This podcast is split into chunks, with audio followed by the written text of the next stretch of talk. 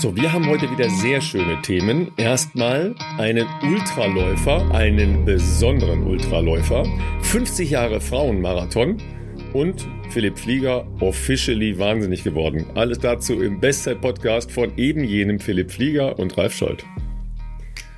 Sag mal, 25 Kilometer einfach mal so zum Frühstück mit Jonas, weil wer von euch ist denn jetzt da durchgedreht, bitte? Ihr wolltet mal gucken, ob es noch geht, ne, oder? Ja, ja, also es ist wirklich eine lange Geschichte, die wir in äh, voller Gänze tatsächlich erst dann nächste Woche auflösen können. Aber sagen wir mal so, es gab in der vergangenen Woche einen Anruf äh, eines, äh, eines Freundes, würde ich sagen, der auch hier schon im Podcast äh, schon mal zu Gast war, bezüglich eines. Oh, jetzt wirst du aber schon, jetzt, jetzt, jetzt äh, machst du aber schon viele Hints. ja, eines besonderen Sportprojekts, so würde ich es jetzt mal sagen, äh, mit der Frage, ob ich da Lust hätte, ähm, ihn dabei zu begleiten. Ja, aber da hättest du doch schwimmen ich, gehen müssen, weil laufen kannst du doch. Ja, genau, dachte ich mir, hey, schwimmen. Also, aber es hat halt sehr viel mit Laufen zu tun und tatsächlich muss ich sagen, der längste Lauf ähm, über einen sehr großen Zeitraum war mit Abstand auf jeden Fall rot. da bin ich das letzte Mal die volle Marathondistanz gelaufen. Und dazwischen gab es jetzt auch nicht mehr viele Läufe, die im Bereich also, von also Philipp 20 meint, Kilometern Philipp, Philipp meint die Challenge in Rot irgendwann im Sommer. Das ist sehr, sehr, also Monate her. ja, die üblichen Laufdistanzen sehen eher so aus, so maximal so 10, 12 Kilometer, was man halt mal so gemütlich irgendwie einbaut. Und da muss man auch sagen, die Häufigkeit in den letzten Wochen, Monaten war jetzt nicht über, äh, überbordend so. Äh, also dementsprechend könnt ihr euch ungefähr meinen Fitnesszustand vorstellen. Andererseits ist aber so, dass besagte Person, ähm, dass ich das cool finde, was die vorhat und, ähm, und das Gesamtpaket äh, ist natürlich einfach für mich auch äh, spannend und ich bin ja jemand, der selten Nein sagt, der immer gerne Ja sagt und sich in so Abenteuer auch gerne mal reinstürzt. Das heißt, ich werde morgen, wenn dieser Podcast rauskommt, auf dem Weg sein, wohin? und äh, da wird was Längeres für mich anstehen. Zum, Deswegen dachte ich mir, hey, ich habe nicht mehr, genau, ich habe nicht mehr viel Zeit.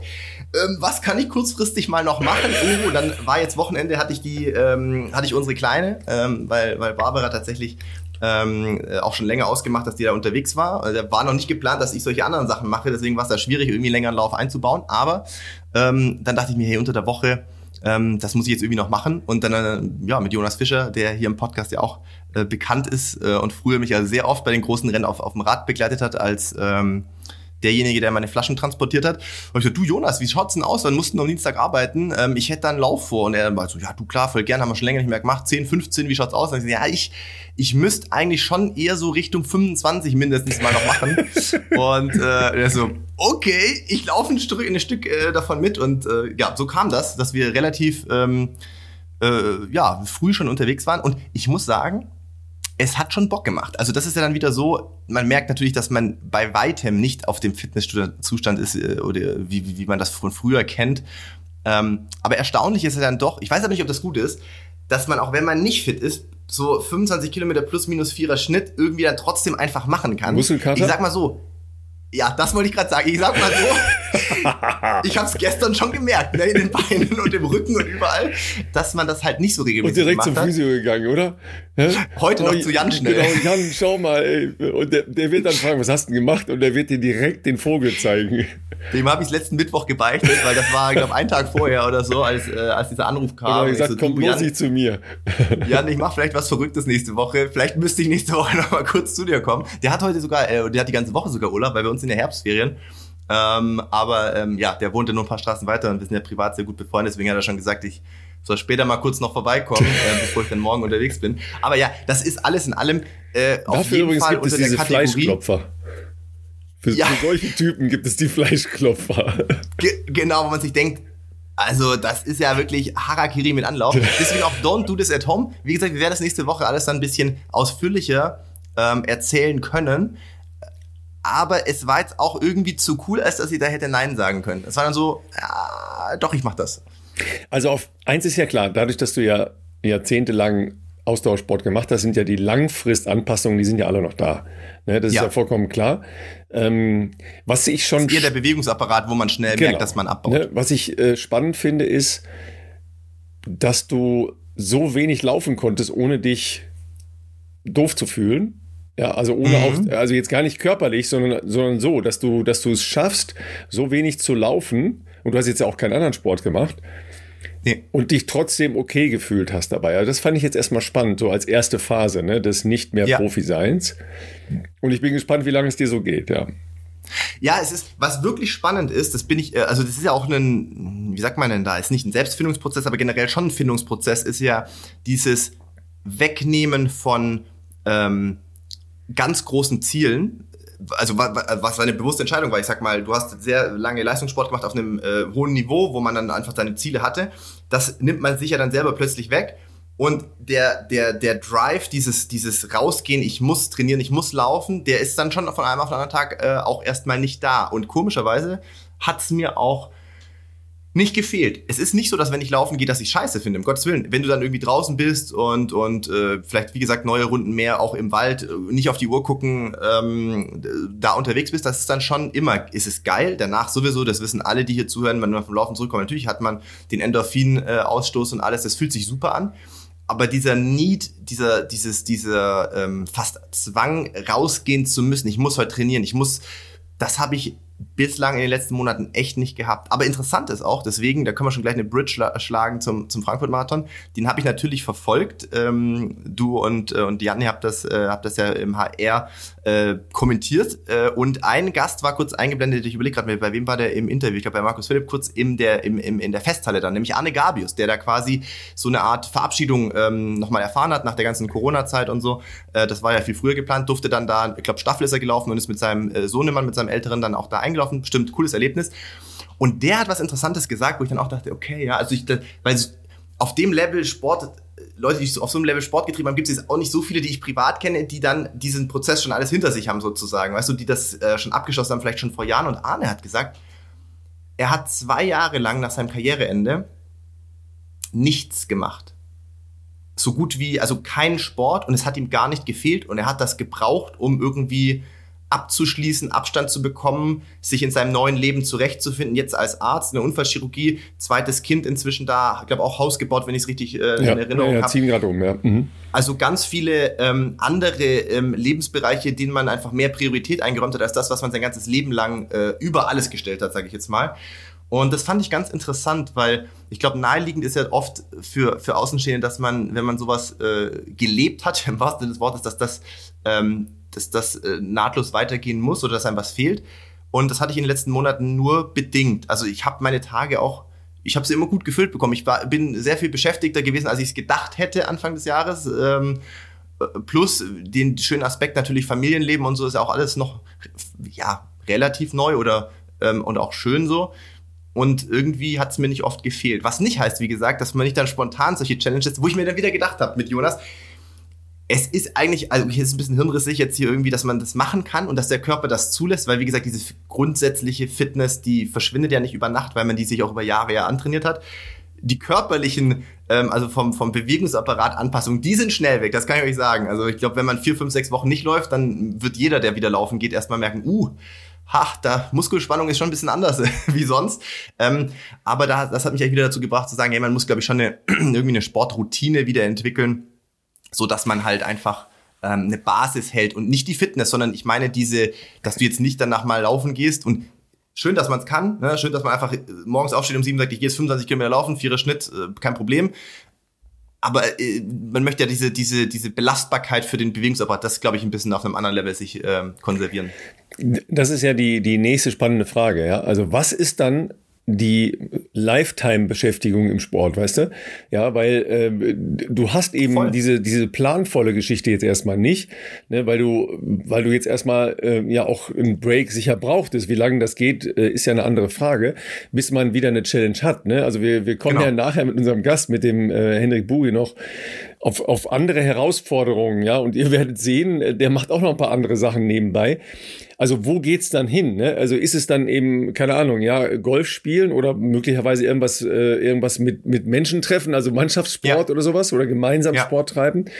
Oder, oder setzt man sich halt als äh, in An- und Abführung Ego-Leistungssportler äh, dann doch wieder individuelle Ziele, um irgendeine Challenge zu haben. Ne? Also ja. du hast ja auch mal mit so einer Ultrageschichte geliebäugelt, also jetzt nicht in der äh, in der der lang langen Version, sondern einfach mal draußen zu rennen, in dieser Szene sich mal zu bewegen und zu, mal zu schauen, wie anders die Herangehensweisen und Anforderungen sind im Vergleich zum Straßenlauf. Und die sind ja, ja ganz anders, das werden wir nachher auch noch hören. Das ist aber ja äh, noch relativ nah an dem, was du mal gemacht hast. Richtig. Ne? Dann vielleicht schon eher noch sowas wie mhm. Berge ne? und Trail, ja, genau, äh, genau. wo, wo, wo mhm. Natur ein großer, ähm, glaube ich, äh, Faktor ist, was Reiz ausübt, äh, das Draußensein, diese Landschaft zu erleben. Äh, Zeit weniger eine Rolle spielt, weil man es natürlich gar nicht groß vergleichen kann letztlich mit dem, was man früher auf Straße oder Bahn gemacht hat. Äh, und weil man in sowas dann auch wieder, das ist für mich, glaube ich, oft auch wichtig, ähm, in sowas dann wieder Rookie ist. Also, weißt du, wo man halt mal wieder bei Null anfängt, weil ähm, das ist dann immer aufregend und spannend, sowas zu entdecken wieder ja, aber das wär, äh, auf weißt, eine andere was, Art und Weise. Weißt du was, das mit dem Rookie, das ist ja viel, viel härter noch, weil in mhm. dem Bereich würdest du dich ja immer noch im Laufen bewegen, ja? Also Stimmt. sehr nah bei dem, was du machst. Jetzt Stimmt. stell dir mal vor, du machst einfach mal einen anderen Sport. Ja, ja. Mit deinem Leistungssportler-Ansatz, ja, also mit deinem Hochleistungssportler-Ansatz, fängst du dann an einen Sport, wo du gar nichts kannst erstmal. Ja. Das ist eine Herausforderung. Ja, stimmt. Über, überleg mal, da bist du dann derjenige, der in der Anfängergruppe rumturnt. Ja. Das ist schwer. Ja, ja. Ne? Weil, Leute, ne, wer mal Leistungssport getrieben hat, da ist halt dieses Gen schon relativ stark ausgeprägt, dass man sich misst. Ja, das, das ja, ist so. Ja, ja. Das ist so, ne? Sehr schöne, sehr schöne Nummer. Ja, immer, wenn du schon, äh, wenn du schon anfängst über Frankfurt zu reden, ähm, dann sollten wir noch ein paar Worte darüber verlieren. Ja, ich kann gleich sagen, ich habe ähm, auf der Rückfahrt am am Sonntag im Dauerregen auf der A3 sehr mhm. viel Zeit gehabt, weil es sehr, sehr, sehr langsam voranging. Und habe äh, auch noch viel darüber nachgedacht, weil das war so ein krasses Gegenteil zu Berlin in Berlin hatten wir ja, ja klar, ganz vorne halt diese Top-Ergebnisse, aber vor allen Dingen, es war in der Breite insgesamt ein Marathonereignis, wo wahnsinnig viele Leute mit lachenden Gesichtern, jetzt nicht nur mit persönlichen Bestleistungen, aber mit lachenden Gesichtern und sicher auch mit sehr guten persönlichen Ergebnissen unterwegs waren. Also irgendwie war das an dem Sonntag in Berlin ein sehr, sehr gutes Setting für wie soll ich sagen, lustvolles, schnelles Laufen. Ja? Ja. Und das war in Frankfurt wirklich diametral anders. Wobei ich, ne, wenn man sich das genau anguckt, es war nicht schön morgens, aber eine Stunde vorm Lauf hat es aufgehört zu regnen. Mhm. Das heißt, es war sicher jetzt nicht so super kuschelig, aber es war nicht katastrophal. Also es war nicht so, dass du schon da in der Startaufstellung gestanden hast und komplett nass geregnet wurdest. Auch das kann man ja haben. Ja, ja, ja man klar. kann das auch bei vier oder fünf Grad haben. Das war ja auch nicht der Fall. Es war ähm, eher so 12, 13 Grad. Dadurch entstand natürlich etwas, was man unterschätzt. Es wird dann trotzdem relativ schwül. Also es wird mhm. luftfeucht, eine starke Luftfeuchtigkeit. Ne?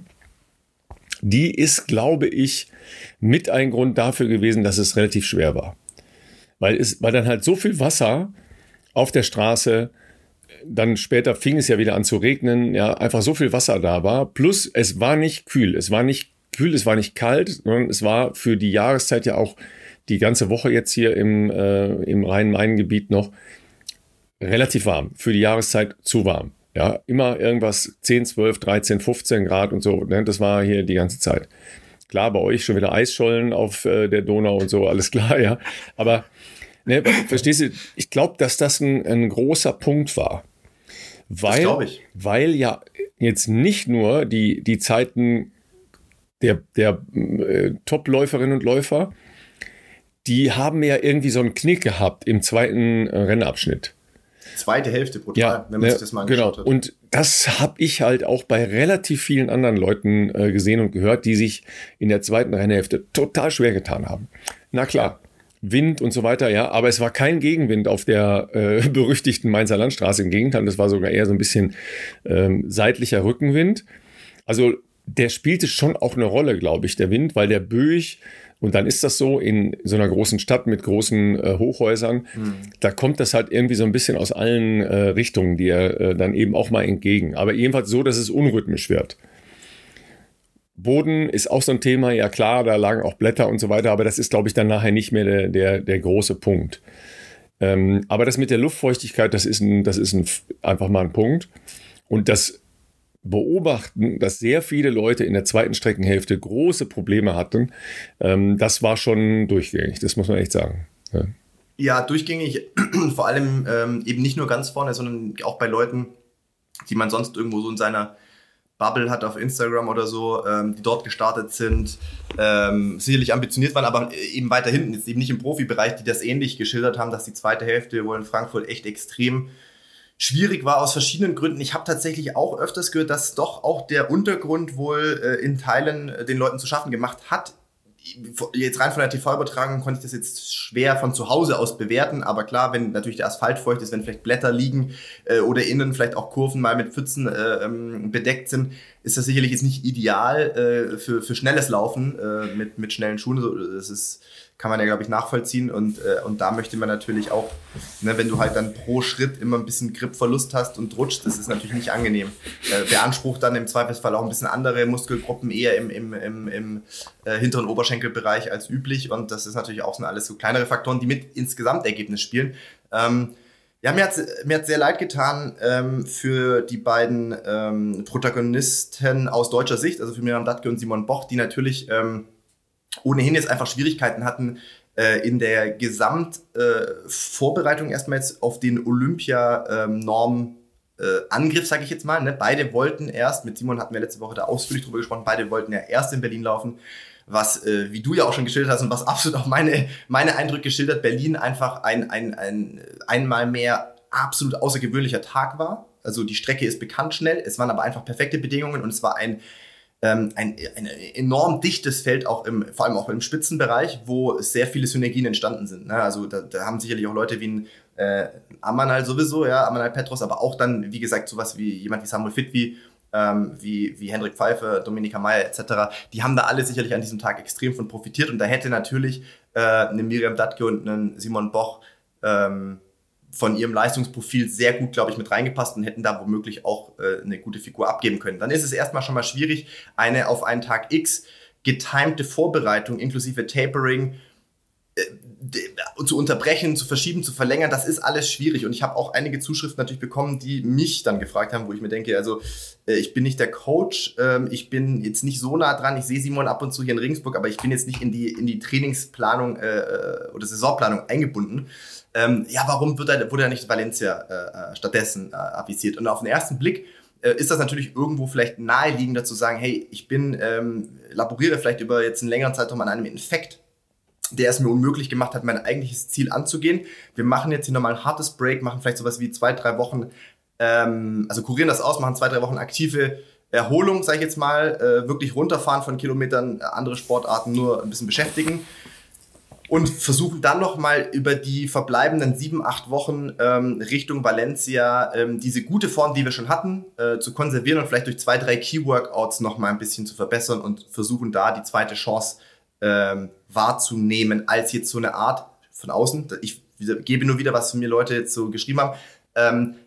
So eine Art Schnellschuss. Ne? Frankfurt nur vier Wochen nach, nach Berlin. Nicht viel Zeit, sich da jetzt irgendwie, was machst du da? Gehst vielleicht nochmal zwei Wochen raus, weil du krank bist. Dann brauchst du aber nochmal eine Woche wahrscheinlich, um wieder in einen normalen Trainingsrhythmus zu kommen. Dann hast du aber auch nur noch eine Woche, zehn Tage äh, um, oder zwei Wochen maximal was zu trainieren. Dann ist wieder eine Woche vom Rennen. Also weißt du, was ich meine? Es ist sehr schwierig. Also wenn ich das, ähm, wenn ich das richtig verstanden habe, ähm, könnt ihr aber äh, gerne nochmal in die Folge von der letzten Woche reinhören. Die war ja mit Simon. Ja. Der Infekt war ja nicht unmittelbar vor vor Berlin, sondern der war noch ein bisschen weiter davor. Das heißt, ich der glaube, Zeitraum. War vier Wochen vor Berlin, aber hat sich genau. über zwei, drei Wochen gezogen. Also ja, bis ja.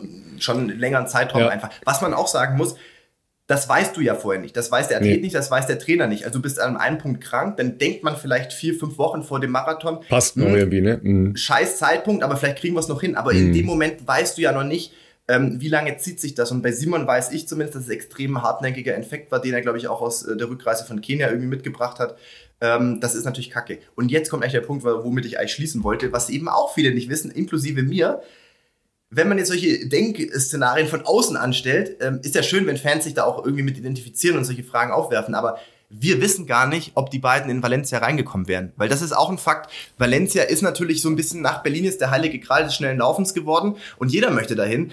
Ähm, aber äh, Valencia kann sich inzwischen auch aussuchen, wer kommt und wer nicht kommt. Und wenn du nicht, also weißt du, die, die warten jetzt nicht auf äh, Option B-Läufer. Verstehst du, ich meine? Wenn jetzt jemand sagt, im April, meine Saisonplanung, zweite Hälfte ist Berlin, dann klappt Berlin nicht und so gefühlt zwei Wochen vorher äh, oder zwei Monate vorher ähm, jetzt wollen wir noch bei Valencia rein, die sind auch voll. Und dann sagen die auch, wenn du jetzt nicht gerade Kenenisa Bekele bist, wo ich jetzt letzte Woche oder vor ein paar Tagen gelesen habe, dass er dort wohl startet, dann ähm, haben die halt leider sehr viele Leute in so einem Leistungsbereich, die wahrscheinlich auf einer ewig langen Warteliste stehen, aus aller Welt, auch aus Südamerika, das weiß ich noch von 2020, wie viel südamerikanische Läufer, also Kolumbianer, äh, aus Chile Läufer dort waren das muss man sich halt auch vor Augen führen. Nicht jeder kann jetzt einfach sagen, oh, ich melde mich, ich komme da jetzt noch und melde danach oder so. Und das sind ja Sachen, die wissen wir halt nicht, was in diese Entscheidung äh, reingespielt hat, Frankfurt zu machen, statt vielleicht einen äh, in Anführungszeichen saferen Approach Richtung ähm, Richtung Valencia vielleicht. Ja, dieses Verschieben von Höhepunkten ist ja sicher auch für äh, viele von euch ähm, zu Hause ein Punkt. Ja, weil was machst du? Ja, also entweder gibst du dann deinen deinen Höhepunkt einfach dran und sagst, okay, dann laufe ich halt keinen Marathon im Herbst. Ja. Für alle, die da bezahlen müssen, also den Startplatz bezahlen müssen, ist dann halt einfach, ja, einfach mal die Gebühr für den Startplatz in der Regel weg. Es sei denn, es gibt entsprechende ähm, Geschichten, dass man den Startplatz dann postponen kann. Also oft das nächste Jahr ist nicht bei jedem ähm, Start gegeben. Das ist so. Und das andere sind halt die Profileute logischerweise, weil äh, klar, ja, den Marathonläuferinnen und Marathonläufern, die ganz oben äh, anklopfen wollen, denen laufen halt die Optionen weg. Weil Richtig. bis Ende ähm, Januar muss die Norm erfüllt sein. Wenn ein Platz frei bliebe von den sechs potenziell zur Verfügung stehenden ähm, Plätzen für äh, die Männer und Frauen, also dreimal Männer, dreimal Frauen, dann hat man noch eine äh, Ergänzungsoption bis Ende April. So, das heißt aber, erstmal ist sowieso nur noch ein Platz frei, nämlich ein Platz bei den Männern. Das heißt, diese Option ist im Moment noch da für Simon Boch. Und natürlich auch für die anderen deutschen Männer, die außer äh, Richard Ringer und Amala Petros, das sind die beiden, die diese beiden Plätze vorne haben, noch keine ähm, Olympianorm gelaufen sind. Und alle anderen haben die Option, dann noch zum Beispiel in Hannover oder in Hamburg entsprechend schnell zu laufen und da reinzurutschen. Aber die Wahrscheinlichkeit, äh, dass es vorher noch jemand schafft, ist natürlich auch da. Und das andere ist, ja, der Veranstalter von Valencia hat sich letzte Woche nochmal ähm, zu diesen Situationen geäußert und hat gesagt, hey Leute, wir sind jetzt nicht hier der Abfallkorb von Berlin. Ja, also der stand überhaupt nicht alleine auf die Denke, auf diese, diese normale Denke, die Leute dann auch, also jetzt nicht nicht Simon und Miriam, ja, die, also nehmen wir die mal da komplett raus, weil die haben das nicht formuliert. Aus einem Nein, anderen Grund noch, ja. Aber die, die Denke bei vielen und auch wohl veröffentlicht bei einigen anderen Läuferinnen und Läufern war, ja, dann starte ich in Valencia. Haben aber nie bei dem Veranstalter vorher angefragt. Und da sagst du natürlich auch als Veranstalter, ja, das ist ja schön, wer alles so bei uns startet. Ja, und dann, weißt du, wie viel, wie viele Profiläuferinnen und Läufer hast du? 150? Ja, wahrscheinlich mehr sogar ja. So, und die können locker das Doppelte bekommen dieses ja, Jahr. Easy. Ne? easy. Weil diese, diese äh, Grenze Ende Januar, das ist ja jetzt keine für Deutschland, das ist eine für die ganze Welt. Ja, das ist eine, ja. die von äh, World Athletics für die Qualifikation für die Olympischen Spiele gesetzt worden ist. Ja, also das ist sicher auch nicht nur, äh, nur lustig. Und das andere hatte Simon, äh, glaube ich, im äh, Podcast in der vergangenen Woche schon mal angesprochen die Vorbereitung insgesamt wird ja dann wahnsinnig lang. Ja. ja, das heißt, du bewegst dich dann ja die ganze Zeit in einem extremen Aufwand, in einer sehr belastenden Phase, sowohl für den Körper, aber auch für den Kopf. Ja, und du bist dann eben nicht mehr bei drei Monaten, sondern dann schnell bei vier, viereinhalb, fünf Monaten. Das, und das lässt sich nicht unendlich nee, so äh, nee. fortziehen einfach. Das ist, das ist nicht, äh, das ist nicht machbar. Also für den Bewegungsapparat nicht, aber vor allem noch wichtiger, wie du schon gesagt hast, für den Kopf irgendwann nicht. Ähm, deshalb, ja, wenn, dann wäre das nur gegangen, wenn man wirklich bewusst so ein, so ein kleines Break da gesetzt hätte, irgendwie dann im, im September sozusagen. Ähm, aber anyway, man muss jetzt gucken, wie es weitergeht. Es gibt im Januar auf jeden Fall noch die Option mit Dubai Marathon. Ist, glaube ich, für Frauen durchaus eine valide Option. Für Männer, glaube ich, schwierig. In der Vergangenheit zumindest war es halt oft so, Dubai ähm, sehr stark dominiert von äthiopischen Läufern, auch von echt namenlosen Läufern, die da oft geisteskranke Zeiten schon gelaufen sind. Ähm, da muss man aber dann halt wissen, Dubai ist halt ein, äh, ein Marathon in der Wüste auf einem Highway. Du rennst irgendwie äh, Halbmarathon raus, Halbmarathon rein, morgens um fünf, damit die Temperaturen noch erträglich sind. Da gibt's zero Zuschauer logischerweise in der Wüste. Ähm, und wenn du nicht in der Gruppe 2-4 und schneller bist, dann äh, gibt's halt dahinter nichts sozusagen. Es gibt einen großen Breitensportbereich, es gibt vorne Männer 2-4 und äh, in der Vergangenheit war jetzt da nichts dazwischen. Für Frauen natürlich, wenn man die Möglichkeit hat, eigene Pacemaker mitzunehmen, immer noch, glaube ich, eine gute Option für, für, für Leute wie Simon, glaube ich, jetzt wie gesagt nicht sonderlich gut geeignet. Ähm, aber Simon hat natürlich vielleicht die Möglichkeit über seinen Ausrüster ähm, nochmal die Lage zu sondieren. Da sind wir einfach jetzt nicht so tief drin, äh, wie der Rennkalender im Januar in Japan zum Beispiel aussieht. Ich könnte mir vorstellen, dass es dort unter Umständen schon noch eine Option gibt.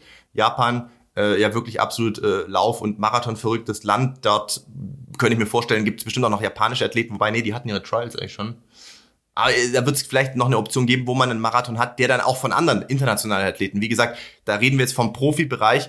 Wenn es in Japan, wenn wir jetzt sagen, es gibt nur noch im, im, im Januar Houston, äh, Dubai und lass irgendeinen japanischen Marathon sein, dann kannst du dann darauf wetten, dass auch Australier, äh, Chilenen, ähm, Kanadier alles, alles. Äh, und wer überall diese zwei, drei Optionen äh, auf jeden Fall ähm, wahrnehmen werden, ähm, wenn das die einzige Option ist, nochmal eine Chance zu haben auf Olympia-Quali. Ja, ja, deshalb war, glaube ich, ja auch äh, Simon so in der direkten Reaktion nach dem Lauf äh, wirklich sehr, sehr leer, ähm, ja, mhm. so von, von äh, klar der Enttäuschung natürlich auch, weil eben es gibt jetzt gar keinen Plan B, ne? Ja. Der ist einfach nicht da. Ähm, und er war ja auch leider schon relativ äh, früh in der zweiten Streckenhälfte ähm, dann einfach zu weit weg, ja, und hat es dann halt austrudeln lassen. Ähm, cool fand ich, dass er es zu Ende gemacht hat. Das war ja bei Miri genauso. Ja, die hätten ja auch rausgehen können, aber sie, ich fand ja. das wirklich auch Respekt sowohl vor der Strecke, aber auch vor allen anderen Starterinnen und Startern, dass sie gesagt haben, ja. nee, jetzt machen wir das hier zu Ende. Ja, auch wenn das nachher nicht mehr schön ist, ja, und, und Miri ja wohl auch da mit äh, extremen Schmerzen zu kämpfen hatte. Ja, aber. Das habe ich gar nicht mitbekommen in der Übertragung. Was, äh, was, was war bei Miri noch? Ähm? Also die, ähm, genau, der, ähm, das Interview äh, steht, glaube ich, noch auf hessenschau.de. Ähm, das war leider nicht mehr in unserer Sendezeit, weil sie dann da zur nationalen äh, Ehrung musste und so weiter. Das war ein bisschen blöd. Ähm, aber das, das war sehr sortiert bei ihr. Ähm, also die war ja noch sehr viel länger auf, ähm, auf mhm. Normkurs als Simon. Ja. Und sie hatte sich ja eine äh, wirklich ähm, bemerkenswertes Polster rausgelaufen, weil sie ist ja in Richtung 224 tief gelaufen. Ne? Also jetzt nicht 226,50. Ne? Wir, wir brauchen aber 225,50. Das ist im Moment die letzte Marke von Debbie Schöneborn. Und dann ähm, hatte sie Probleme ab Kilometer 25 oder 30 sogar erst, ja. Und da bis dahin war sie noch sehr gut unterwegs. Und dann hat sie wohl so Schmerzen gehabt in, in den Beinen, ähm, mhm. dass wohl jeder Schritt schwer gewesen ist. Man hat es auch gesehen, ne? Sie hat ja dann plötzlich, ist ja plötzlich in so einem Knick gelaufen. Ne? So, ja, ja, so ja. leicht nach vorne gebeugt und nicht mehr in der Hüfte gestreckt. Da hast du ja gemerkt, okay, da, da, da, da tut ihr was richtig weh. Ja. ja. Also Leute, wenn ihr euch zufällig an einer Schaufensterscheibe vorbeilaufen seht, ja, äh, kontrolliert euch mal kurz, ja, weil wenn es einem schlecht geht, dann neigt man dazu, ja, die Schultern hochzunehmen und sich klein zu machen und einen Knick in äh, seinen Körper reinzumachen. Und dann wird es übrigens noch schwieriger, ja, weil dann trifft man sich noch schlechter.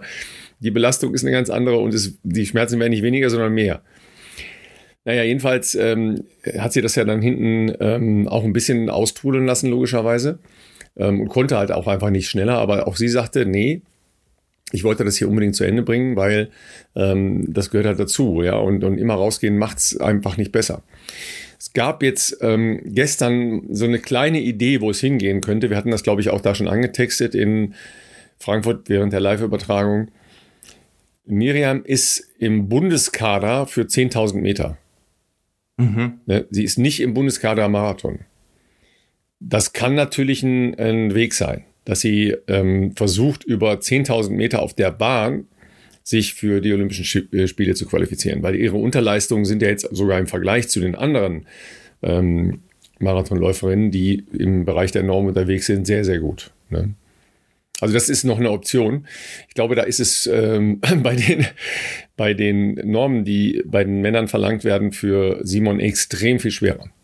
Ja, ja im Verhältnis auf jeden Fall. Ich, ich denke auch, dass das ähm, zumindest ähm, hilft, das im Hinterkopf noch zu haben, dass man jetzt, sagen wir mal, sollte es im Frühjahr, äh, im Januar nicht irgendwie, aus welchen Gründen auch immer klappen, dass man das doch noch schafft, dass man zumindest ein Ziel für den Sommer hat, ähm, wo, woran man sich noch ein bisschen äh, festhalten kann. Aber auch da, viele Optionen gibt's nicht. Ich weiß nicht, das war auch immer strittig, ob gemischte Rennen erlaubt sind oder nicht bei Männern und Frauen. Früher war es mal zeitweise erlaubt ähm, auf der Bahn. Du weißt, dass du einen männlichen Pacemaker ja, hast, der die Frauen pace. Das wurde dann wieder zeitweise von internationalen Verbänden wieder nicht anerkannt. Ich, ich weiß glaube, nicht, wie da der aktuelle ich glaube, Stand es ist, ist. Ich glaube, es ist jetzt nicht mehr anerkannt, nee. Genau, was natürlich einerseits fair ist, weil ja. logischerweise die Männer haben die Männer, die Frauen die Frauen, aber das macht natürlich auch bei Frauen die, die Auswahl der Rennen auf 10.000 Meter Basis äh, äh, die schnell genug sind, ist auch, äh, kannst du wahrscheinlich an einer Hand abzählen, die, die es im Sommer da gibt. Ja. Äh, und wo du dann reinkommen musst, musst, was ja ungleich schwerer ist, weil äh, über 10.000 auf der Bahn, lass es, äh, lass es hier, wir haben schon oft über London gesprochen,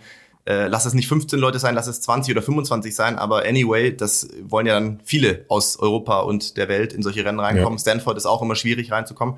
Ähm, aber auf jeden Fall hilfreich natürlich so eine, so eine Option, ähm, noch zu haben. Ja, sag mal, wenn wir schon bei Frauen sind. Ähm, ja. Ich habe diese Woche wieder einen schönen Artikel gelesen. Ähm, da ging es eigentlich um äh, New York. Ja, weil jetzt am Wochenende ist ja New York Marathon, haben wir so ein bisschen aus dem, ähm, aus dem Blickwinkel verloren, weil ich glaube, es starten keine Top-Läuferinnen und Läufer, ne? Oder hast du irgendwas, weil es ist natürlich ganz, ganz schwierig, dort überhaupt irgendwie schnell zu laufen, ne? Also schnell in, ja. in äh, Bezug zu persönlicher Bestleistung zu laufen. Und das äh, hat dieser Artikel aufgenommen, ähm, dass nämlich es in New York noch nie einen Marathon-Weltrekord, Achtung, bei den Männern gegeben hat. Mhm, ja? ja. Klar, da sagt man, naja, viel zu schwer und so geht nicht. Und, ne, aber es hat drei, äh, nee, vier Weltrekorde bei den Frauen gegeben. Ja, das hat natürlich auch mit der zeitverzögerten Entwicklung, ja, ihr erinnert euch alle noch, ja, Frauen waren sehr lange gar nicht äh, zugelassen, Marathon zu laufen. Das heißt, es hat natürlich eine zeitversetzte Ent Entwicklung von ursprünglicher Marathon-Weltbestzeiten äh, bis zum Weltrekord gegeben. Ja, und so gab es halt insgesamt ähm, viermal Weltrekord in ähm, New York. Und jetzt sagst du mir, ähm, wer da Weltrekord gelaufen ist. Also sagen wir mal so, es reicht mir, wenn du mir wenn du mir die, äh, die bekannteste Läuferin nennst? Tekla Leroux. Nein. Keine Ahnung. Norwegen. Ich, ich gebe dir noch einen Hinweis. Ah, Norwegen. Ah, ähm, ach Gott, ja, ja, ja, ja, ja. Ähm, ich helfe dir mit dem Vornamen. Ich habe ihren Mann erst getroffen Echt? im Sommer äh, in Herzogenaurach wieder. Ja, ja, ja, ja, mit dem habe ich mich länger unterhalten. Ja. Ähm, Grete, ja große, Grete, Grete Weiz. Grete Weiz, genau. genau. Ne? Also Grete Weiz, das war natürlich die ähm, die herausragende Läuferin der, ähm, der 70er und 80er Jahre. Die ist halt insgesamt dreimal äh, dort äh, Rekord gelaufen. Ähm, ganz außergewöhnliche Läuferin, leider äh, viel zu früh an äh, Brustkrebs verstorben, ähm, hat aber eine, eine, große Stiftung hinterlassen, die sowohl ähm, Frauen zum Laufen als auch vor allen Dingen die Prävention von ähm, Brustkrebs ähm, zum Ziel hat und hatte. Ähm, den ersten Weltrekord dort in, Be in Berlin, sage ich schon, in, in New York, ähm, ist eine 19-Jährige gelaufen. Ja, das ist wirklich äh, eine, eine sehr spannende Geschichte gewesen. Das war Beth Bonner. Die war die erste, die äh, überhaupt den New York Marathon als Frau ähm, äh, gelaufen ist. Ähm, das heißt, äh, dann auch gewonnen hat. Ne? Also sie war die erste Frau, die die Ziellinie beim New York Marathon überlaufen hat. So, ne? so um es mal richtig zu haben. Und ist damals ähm, erste Frau gewesen, die unter drei Stunden gelaufen ist. Nämlich 2,55, 22. Ne? Also das ist dann schon ja ähm, erstaunlich, weil es ist halt ein sehr, sehr schwieriger äh, Kurs. Aber ähm, sie hat es halt geschafft und der, ähm, der Streckenrekord hielt tatsächlich vier Jahre lang und wurde dann von einer anderen Amerikanerin von Kim Merritt erst geschlagen. Ja, und dann ähm, schaut man natürlich und denkt, ja, warte mal, wie war denn das überhaupt nochmal da in der Zeit? Wir haben das hier, glaube ich, schon mal, schon mal angerissen, ja, äh, wie das so mit der Entwicklung der, ähm, der Bestzeiten war, ähm, mit den Marathon- Wettbewerben der Frauen. Also Bess Bonner ähm, ist in dem Jahr, in diesem einen ähm, 70er Jahr, schon im Mai Marathon Bestzeit hieß das damals gelaufen in 30142 in Philadelphia.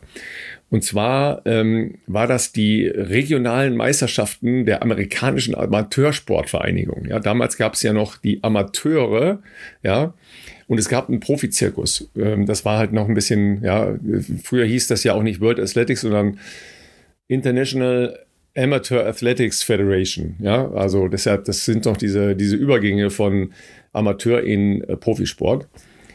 Und zu dem Zeitpunkt im Mai 71 war Beth Bonner noch 18 Jahre alt. Ja, ähm, die da war für, für Frauen noch nicht zugelassen, aber als 18-Jährige durfte sie inoffiziell teilnehmen. Also das waren so wirklich so ganz schräge Geschichten damals, äh, warum es möglich war, überhaupt Marathon zu laufen oder nicht zu laufen. Ja. Und dann fällt ja äh, einem immer wieder auf, dass ähm, da große, große Marathons in dieser Liste erscheinen, ne? also von Boston über Eugene, Berlin und so weiter und so weiter. Ja, und ähm, zwei eher kleinere Veranstaltungen, ja. Äh, das eine ist Dülmen, der herrliche Dülmen-Marathon, wer kennt ihn nicht? Ja, der ist schon mal, die meisten von euch wissen gar nicht, wo Dülmen liegt. Das ist äh, im, äh, im Münsterland. Und da ist die berühmte Christa Wahlensieg ihren ähm, ersten Marathon-Weltrekord gelaufen in 240. Das war 1975. Christa Wahlensieg ist dann später in Berlin nochmal ähm, Weltrekord gelaufen. Das war zwei Jahre später, 1977. Da ist sie schon 234 gelaufen. Ja, aber jetzt gehen wir noch mal ein bisschen zurück und zwar zu einer Veranstaltung, die ein gewisser Ernst van Aken organisiert hat ein Marathonlauf. Ähm, das ist, glaube ich, eher so was wie, wie ein Landschaftsmarathon. Ja. Ähm, und der hat, sagen wir mal, die wissenschaftliche und die ähm, methodologische Herangehensweise an Langstreckenlauf halt deutlich beeinflusst, ja, Ernst van Aken und vor allen Dingen auch festgestellt, dass Marathonlauf für Frauen vollkommen problemlos möglich ist. Das war ja damals, stand das ja in Abrede. Äh, Frauen seien nicht dafür geschaffen, äh, so lange zu laufen und schon gar nicht einen Marathon äh, zu laufen. Und der hatte halt einen, äh, einen Marathon organisiert in Wald Nil, ja, im herrlichen Wald Nil.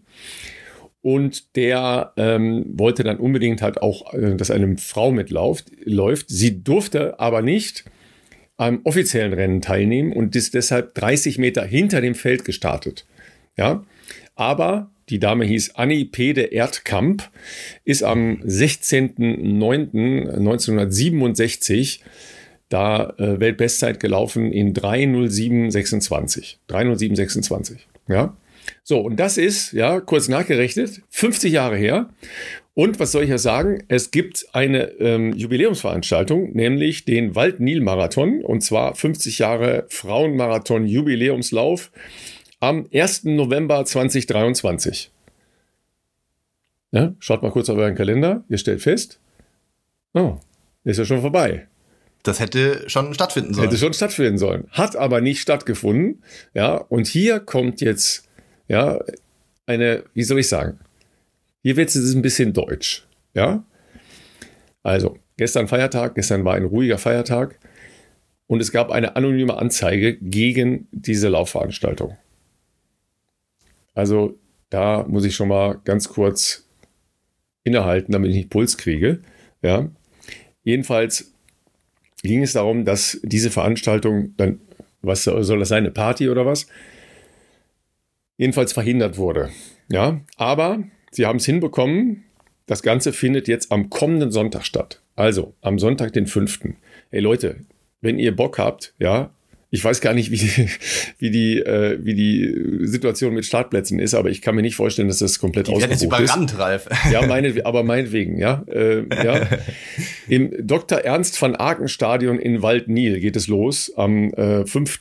um 10 Uhr. Ja, man kann auch noch was anderes laufen. Äh, und zwar, es gibt alle Vielfachen von 4,2. Also 4,2, 8,4, 12,6, 16,8 Kilometer etc. etc. bis zu 42 äh, Kilometer. Also ihr habt Optionen. Ne? Da könntest selbst du, Philipp, ja, da, was ist das dann? Äh, 16,8 plus 4 plus 4. Also 8,4, das sind dann 24, 25,2 Ne? Könntest du mal, mal noch morgens so kurz reinstreuen. Ne? also finde ich jedenfalls äh, grandios, dass es diesen Lauf noch gibt.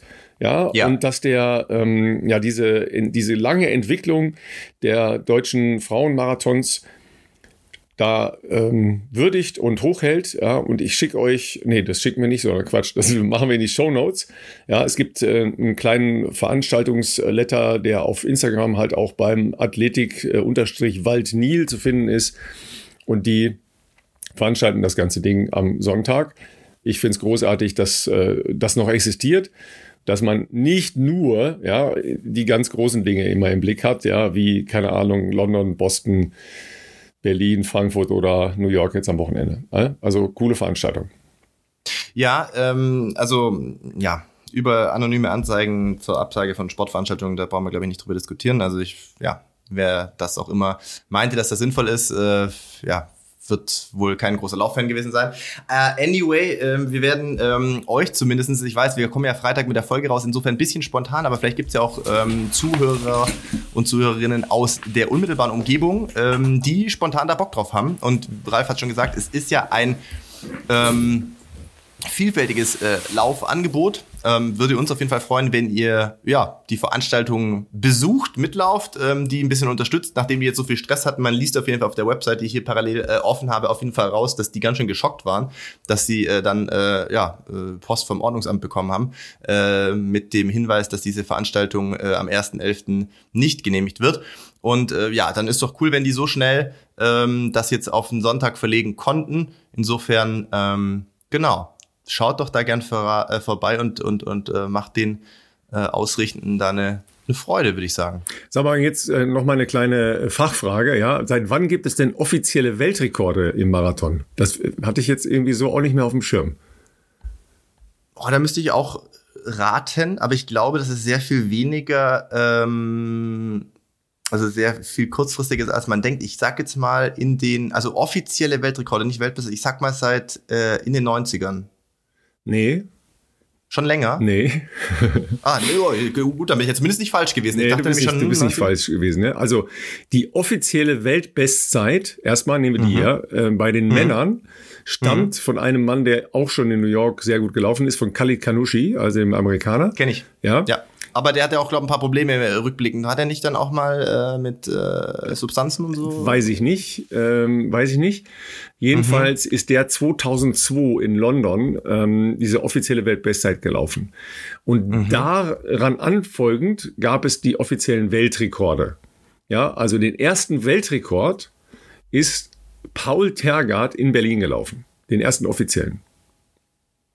Paul Tergard in Berlin 2003. Krass. Ja, und das jetzt nochmal okay, noch, noch mal zur, zur Einordnung. Seitdem wurden sämtliche weiteren Weltrekorde in Berlin erzielt. Bei den Männern. Außer der jetzt gültige von Calvin Kiptum in von, Chicago.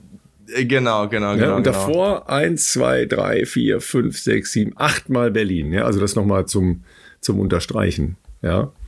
Und bei den Frauen ist die Liste äh, kürzer, ja, das liegt natürlich an einer äh, Frau, die, die, die eine, ein richtiges Maß gesetzt hat, an Paula Radcliffe. Ähm, weil ihr Weltrekord, übrigens damals 2002, das war der erste, überhaupt der erste offiziell anerkannte Weltrekord im, äh, im Laufgeschehen, der ist aus Chicago. Und das war damals diese 2017, 18, wo alle gedacht haben, okay, der hält jetzt mal äh, 50 Jahre. Nicht ganz, weil sie ist dann selber in London schneller gelaufen. Und danach ist ja Bridget Koskey in Chicago wieder schneller gelaufen und jetzt äh, Tigis Asefa in Berlin 21153. Nochmal, zu, nochmal kurz zur Erinnerung. 21153. Äh, kurze Ergänzung noch zu Khalid Kanushi, weil ich da was im Hinterkopf hatte. Ähm, das äh, schnelle Recherchieren über Google ähm, widerlegt meine Vermutung. Allerdings fällt seine äh, sportlich aktive Zeit in diese Phase, sagen wir mal, wo er in Marokko ja durchaus des häufigeren ähm, auch leider nicht so gute Schlagzeilen gemacht wurden. Und ich sehe hier aber gerade, dass er zum Beispiel auch 2003 hier beim Berlin-Marathon gab es eine, ähm, eine, was ist das für eine News? Also, dass er da irgendwie getestet war und äh, eben keine positiven Proben hatte, ähm, was ja erstmal gut ist. Gleichzeitig, wenn man die Geschichte von Lance Armstrong kennt, natürlich auch weiß, dass äh, negative Tests nicht äh, das Ende, äh, wie soll ich sagen, der Weisheit letzter Schluss sind. Aber ähm, ich will hier niemanden zu Unrecht verdächtigen. Er war auf jeden Fall in seiner Zeit ähm, wirklich einer der äh, Top-Marathonläufer, logischerweise. Ähm, bis, ich glaube, auch der letzte marokkanische oder sagen wir mal nordafrikanische Athlet auf dem Level, also der die Weltspitze dominiert hat. Ich glaube, danach fällt mir keiner ein. Bahn haben wir natürlich noch ein paar Leute gehabt, auch mit Hisham El Gerouche und so weiter, die auf diesem Le Level ähm, äh, unterwegs sind. Ich glaube, im Marathonbereich viel weniger. Ähm, ganz vorne ja, haben dann äh, tatsächlich die Kenianer und die Äthiopier übernommen. Ja, ja. Gut, dann wenden wir uns äh, am Wochenende also den, den beiden Polen ja, im, im Laufgeschehen zu. Ja, äh, New York Marathon, äh, wie gesagt, ohne ohne große deutsche äh, Top-Beteiligung. Äh, und Hendrik Pfeiffer. Ah, ach, der läuft auch wieder? Ah, ja, Jan Fitschen läuft auch. Jan Fitschen. Ja. Ähm, zwei haben wir noch. also äh, Hendrik weiß ich nicht. Dem ist ja alles zu so trauen, dass er wieder die Nicht-Elite-Klasse gewinnen will. Oder startet er in der Elite? Er startet im Elitefeld, glaube ich. Echt? Ja. Ja, ja. Ach, also äh, das war der letzte Stand, den ich gehört hatte, als wir in Berlin gesprochen haben, Ach, dass er quasi, okay. nachdem er letztes Jahr eben da nicht mehr reinkam, ja, ja. dass ich dieses Jahr gesagt habe, er darf da im Elitefeld starten. Ja. Ah, okay, okay. Aber es ist natürlich sehr kurz nach Berlin, bin ich auch äh, sehr gespannt. Ja, ja, absolut. Ja, also das, das Duell ist ist on, ne? Jan Fitschen ja. gegen Henrik Pfeiffer. ja, großartig, ne? Äh, und Wald Nil, ja. Also das sind die beiden großen Pole, die wir verfolgen, ja. Und äh, ich glaube, dann wenden wir uns jetzt doch endlich mal unserem ja. Gast zu, ja. Der kommt gerade, ja, in dieser Woche erst zurückgekehrt aus Tennessee von einer Weltmeisterschaft, von einer besonderen Weltmeisterschaft mit leider auch einem sehr besonderen Ausgang für ihn, mit unfassbaren, unfassbaren Laufleistungen. Aber das erzählt er uns jetzt alles äh, selber. Herzlich willkommen bei uns, äh, Henrik Buri. So, und da sind wir schon und freuen uns heute, Hendrik äh, Uri bei uns hier im Bestzeit-Podcast begrüßen zu dürfen. Wir haben ja in den letzten Wochen immer mal wieder einen Blick geworfen in die Ultralaufszene, in die Backyard-Szene. Ähm, Ralf hat da immer ganz gerne mal die ein oder andere News gesammelt. Und für uns, die jetzt eher aus dem klassischen äh, Laufbereich kommen, sprich Bahn und, äh, und vielleicht Straßenlauf, ähm, natürlich immer wieder mit Erstaunen geschaut, was da für ähm, krasse Events auch stattfinden und unter welchen Bedingungen die da auch ausgetragen werden. Umso ähm, mehr Nachrichten haben uns natürlich jetzt auch erreicht in der letzten Zeit äh, von Hörerinnen und Hörern, die sich gewünscht haben, dass wir jemanden einladen, der eben aus dieser Szene ist und sich da auskennt. Und äh, Ralf, du hast tatsächlich, ähm, oder haben wir es letztes Folge, glaube ich, parallel irgendwie geschaut, ähm, mal einen Blick geworfen, weil es waren gerade die äh, Weltmeisterschaften in Tennessee letzte Woche noch. Du kommst von dort direkt, richtig, Hendrik? Und äh, freuen uns natürlich, dass du es möglich gemacht hast. Du bist nämlich auch beruflich ähm, wahrscheinlich nicht gerade unterbeschäftigt, da können wir auch später noch drauf kommen. Ähm, ja, liebe Grüße nach London und herzlich willkommen bei uns hier in unserer kleinen Sendung. Ja, danke Philipp, danke Ralf. Super hier bei euch dabei sein zu dürfen. Ja, erzähl mal, du ähm, hast äh, ein großes sportliches Event äh, hinter dir. Wir haben das auf Twitter, soweit wir das konnten, oder heute nennt man das ja X, ähm, so ein bisschen versucht zu verfolgen. Leider ja äh, aus unserer Sicht für dich nicht, nicht so ausgegangen, wie man sich das natürlich gewünscht hätte, durch einen für uns als Laien, deswegen haben wir dich heute hier, vermeintlich kleineren Lapsus, der sozusagen weit fortgeschritten im Renngeschehen passiert ist, äh, durftest du das Rennen dort nicht beenden. Ja, genau, das war extrem ärgerlich. Ähm, ich bin reingekommen in die Weltmeisterschaften, äh, da ich letztes Jahr deutscher Meister geworden bin, mhm. ähm, in Kandel.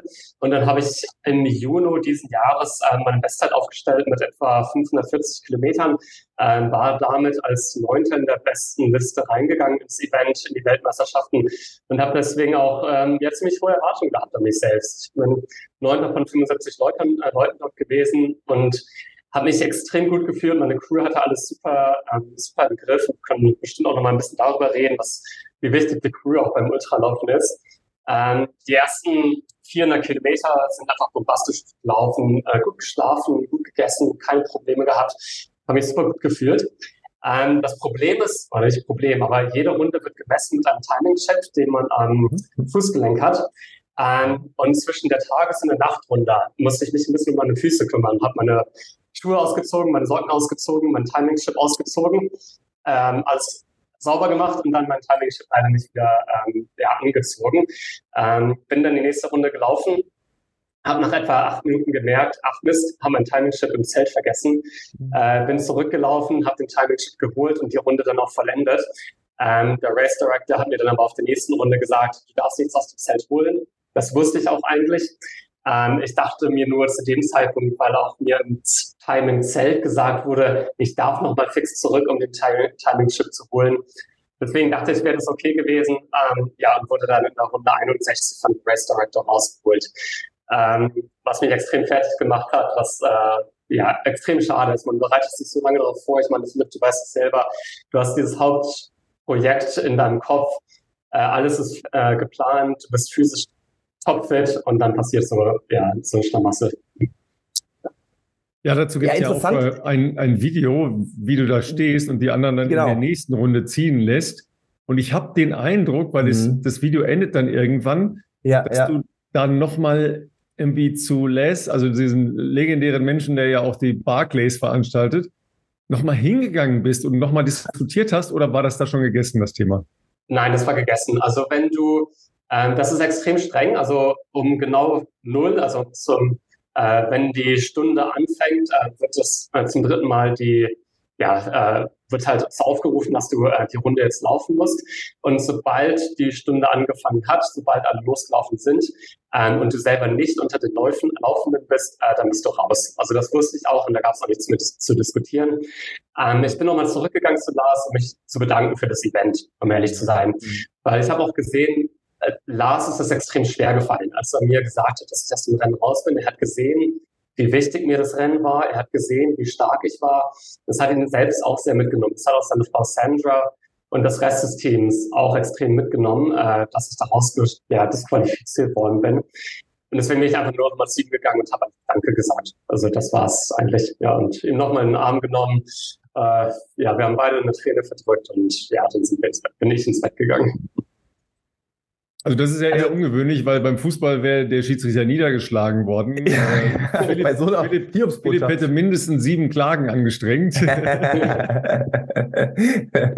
Aber ich meine, also okay, also äh, ein Regelwerk, äh, ich weiß nicht, inwiefern das da wirklich so ganz, also das, offensichtlich gibt es ja sehr strenge Regeln. Ich weiß nicht, ob das so niedergeschrieben ist, wieder bei DLV-Statuten und sonstigen äh, Geschichten, ähm, wahrscheinlich schon irgendwie. Ähm, grundsätzlich ist es ja erstmal ganz offensichtlich ja kein Vorteil gewesen, den du hattest, weil du bist ja dann nochmal irgendwie zurück und hast dann die Runde trotzdem beendet.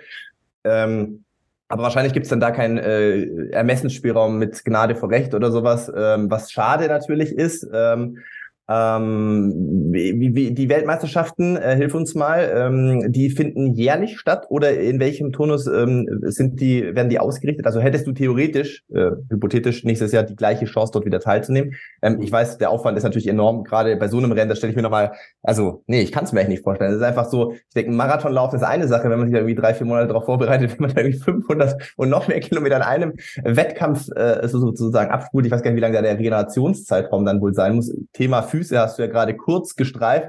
Ich könnte mir vorstellen, neben den üblichen Wehwehchen, die dann vielleicht so ein Bewegungsapparat hat, äh, sind vor allem auch die Füße da bestimmt sehr in Mitleidenschaft gezogen. Ähm, ja, wie, wie ist das so? Findet das jährlich statt? Äh, muss man sich jedes Mal dann da ähm, qualifizieren mit einer nationalen Ausscheidung oder wie funktioniert das dort? Ja. Ja, ganz interessante Themen und erstmal noch zur DLV-Statute. Ähm, ähnlich streng, wie es auch da beschrieben worden wäre.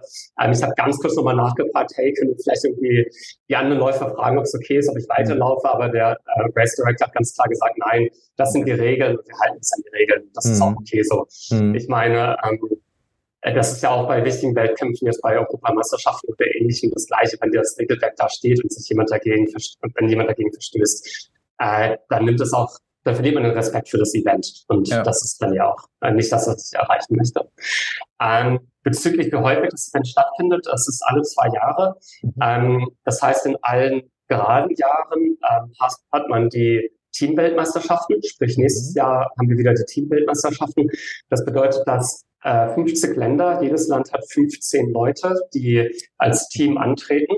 Und als 15-Leute-Team möchtest du so viele Runden laufen wie möglich, um dann in dieser Teamwertung so weit oben zu sein möglich. Das ist die eine Sache. Also ich als Teil des deutschen Teams und auch einer mit Michael Ohler, einer der besten deutschen Läufer, ähm, probiere natürlich das deutsche Team nach oben zu bringen in der Teamwertung.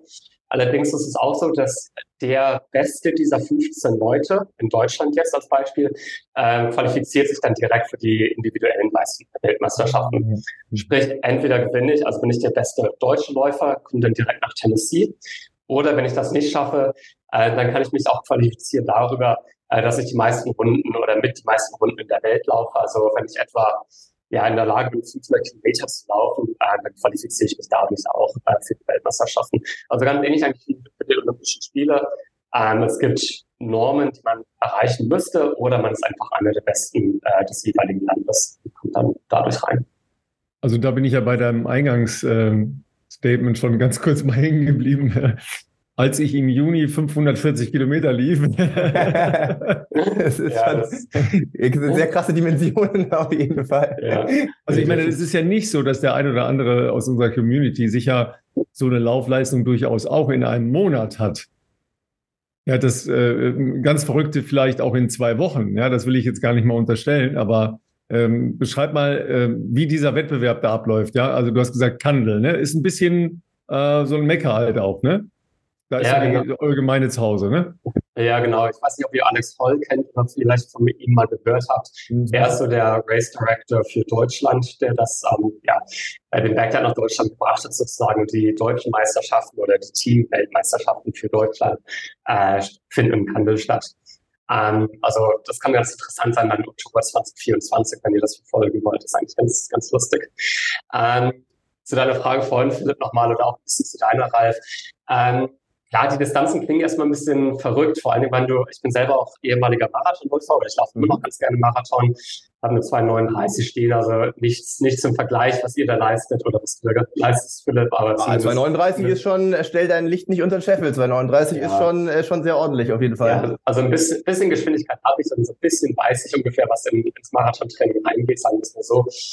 Ähm, und das, ehrlich gesagt, die Ultradistanz, ich ich baue mein Training eigentlich nach dem Marathontraining auf. Also ich finde, Marathontraining ist eigentlich die perfekte, äh, perfekte Substanz oder der perfekte Nährboden für die Ultramarathon-Szene. Ähm, das heißt, ich äh, habe auch meine Langläufe, so wie du sie am Sonntag haben würdest. Ich habe meine Tempoläufe, ich habe mein Intervalltraining, äh, ich habe meine äh, Bergintervalle, um so ein bisschen andere, andere Impulse zu setzen.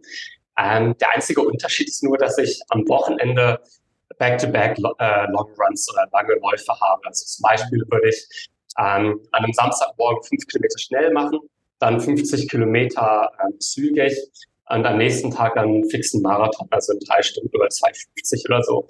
Und dass ich halt diesen, ja, dass ich also auf, lang, äh, auf ähm, kaputten Beinen noch einen fixen Marathonlauf, noch ein paar schnelle Intervalle reinbaue und dadurch einfach die Wettkampfhärte ähm, erziele und dadurch dann auch schaffe, okay, 160, 170 Kilometer in der Woche zu laufen, einfach durch diese langen Läufe am Wochenende.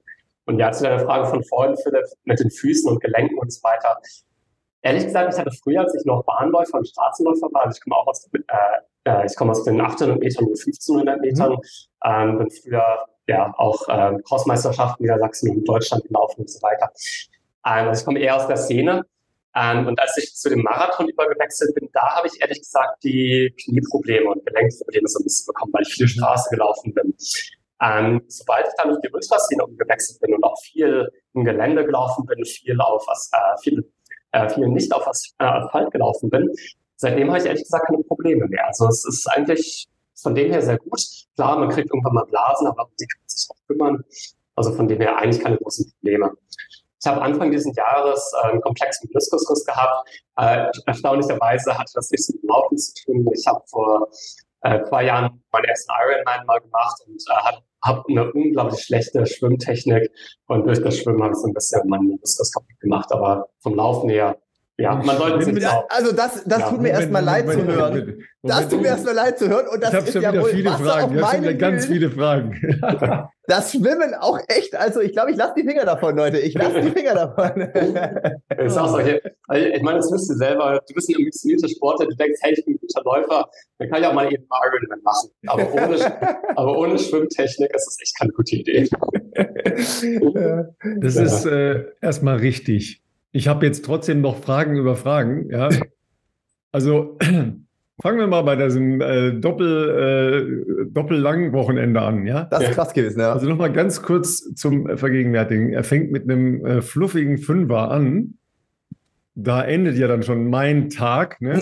oder mein Training. Und dann, um dann 50 Kilometer nicht etwa auf dem Rad, sondern ähm, dann noch 50 Kilometer anzuhängen. Ja. Nochmal dazu, das läufst du dann aber in der Regel im Gelände, also nicht auf der Straße. Weil ähm, wenn du das ja, auf der Straße läuft, hat es schon einen ganz anderen Impact, ne? Ja, also sobald es möglich ist im Gelände. Äh, gut, ich lebe in London, von dem her dauert das ein bisschen, bis ich ins Gelände reinkomme. Es kann mhm. gut sein, dass ich auch mal 20 Kilometer auf der Straße und 30 Kilometer dann im Gelände laufe. Also äh, das, ja, ich muss immer mal wieder auf die Straße leider. Das ist einfach, wohne halt in der Großstadt. Aber ja. Und dann war dieser fluffige Marathon am Sonntag, der hat mir auch gut gefallen. Ja. In 2,50 bis drei Stunden, das ist ja nur knapp über deiner PB. Also das ist ja also mindestens mal Tempo-Dauerlauf drin. Äh. Ja, ja. Nee, das ist, das ist fix auf jeden fall. Also 2,50 an einem wirklich guten Tag. Drei Stunden ist das Normale, was ich machen würde.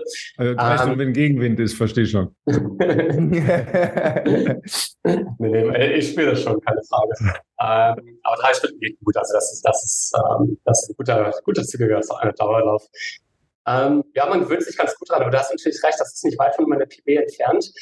Äh, dazu muss man auch sagen, ich habe erst hab nur fünf, sechs Marathons gemacht. Und ähm, ich würde mal davon ausgehen, dass wenn ich mich wirklich spezifisch darauf vorbereiten würde, würde ich wahrscheinlich auch zwei 30er Marathon laufen können, schätze ich. Also weiß man nicht, äh, da brauche ich auf jeden Fall einen guten Trainingsblock für, aber 2,30 müsste möglich sein.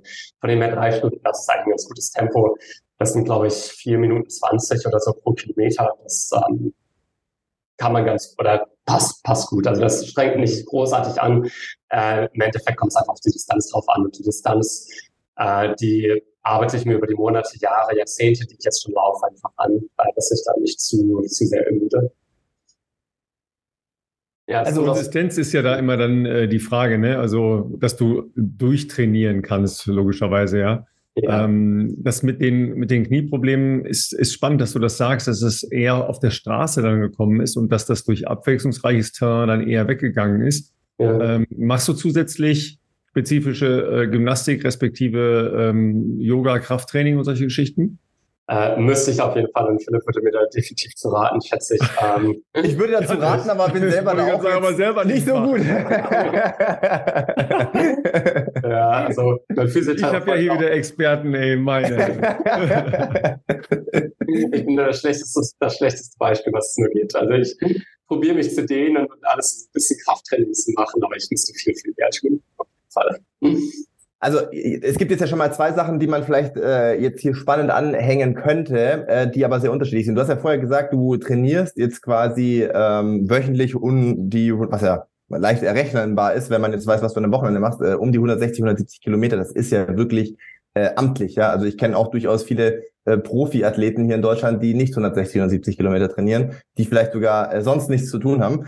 Ähm, du hast A einen Job, da kann man vielleicht auch noch kurz drauf eingehen, wenn du möchtest. Äh, der ist nämlich wahrscheinlich jetzt auch nicht ganz so äh, ohne, sage ich jetzt mal. Und äh, B, wenn du von 800 Metern kommst, da wollen wir auf jeden Fall mal nachher noch kurz deine Bestzeit, das wäre einfach nur äh, persönlich spannend. Lieber, dann, lieber nicht. Lieber ah, nicht. Und dann, aber dann stelle ich mir trotzdem vor, du hast acht, mit 800 Metern mal begonnen, also so die hard Leichtathletik, so wie man das halt als äh, junger, äh, weiß nicht, Jugendlicher oder als, als Kind vielleicht schon, schon rein startet und bist jetzt bei Backyard Ultra Running. Da frage ich mich, was ist da dazwischen passiert? Wie, wie, wo biegt man da ab, dass man plötzlich da endet, dass man über 500 Kilometer rennt? Weil ich kenne viele 800 Meter Läufer, die haben schon mit einem 10 Kilometer Dauerlauf äh, das ein oder andere Problemchen gehabt.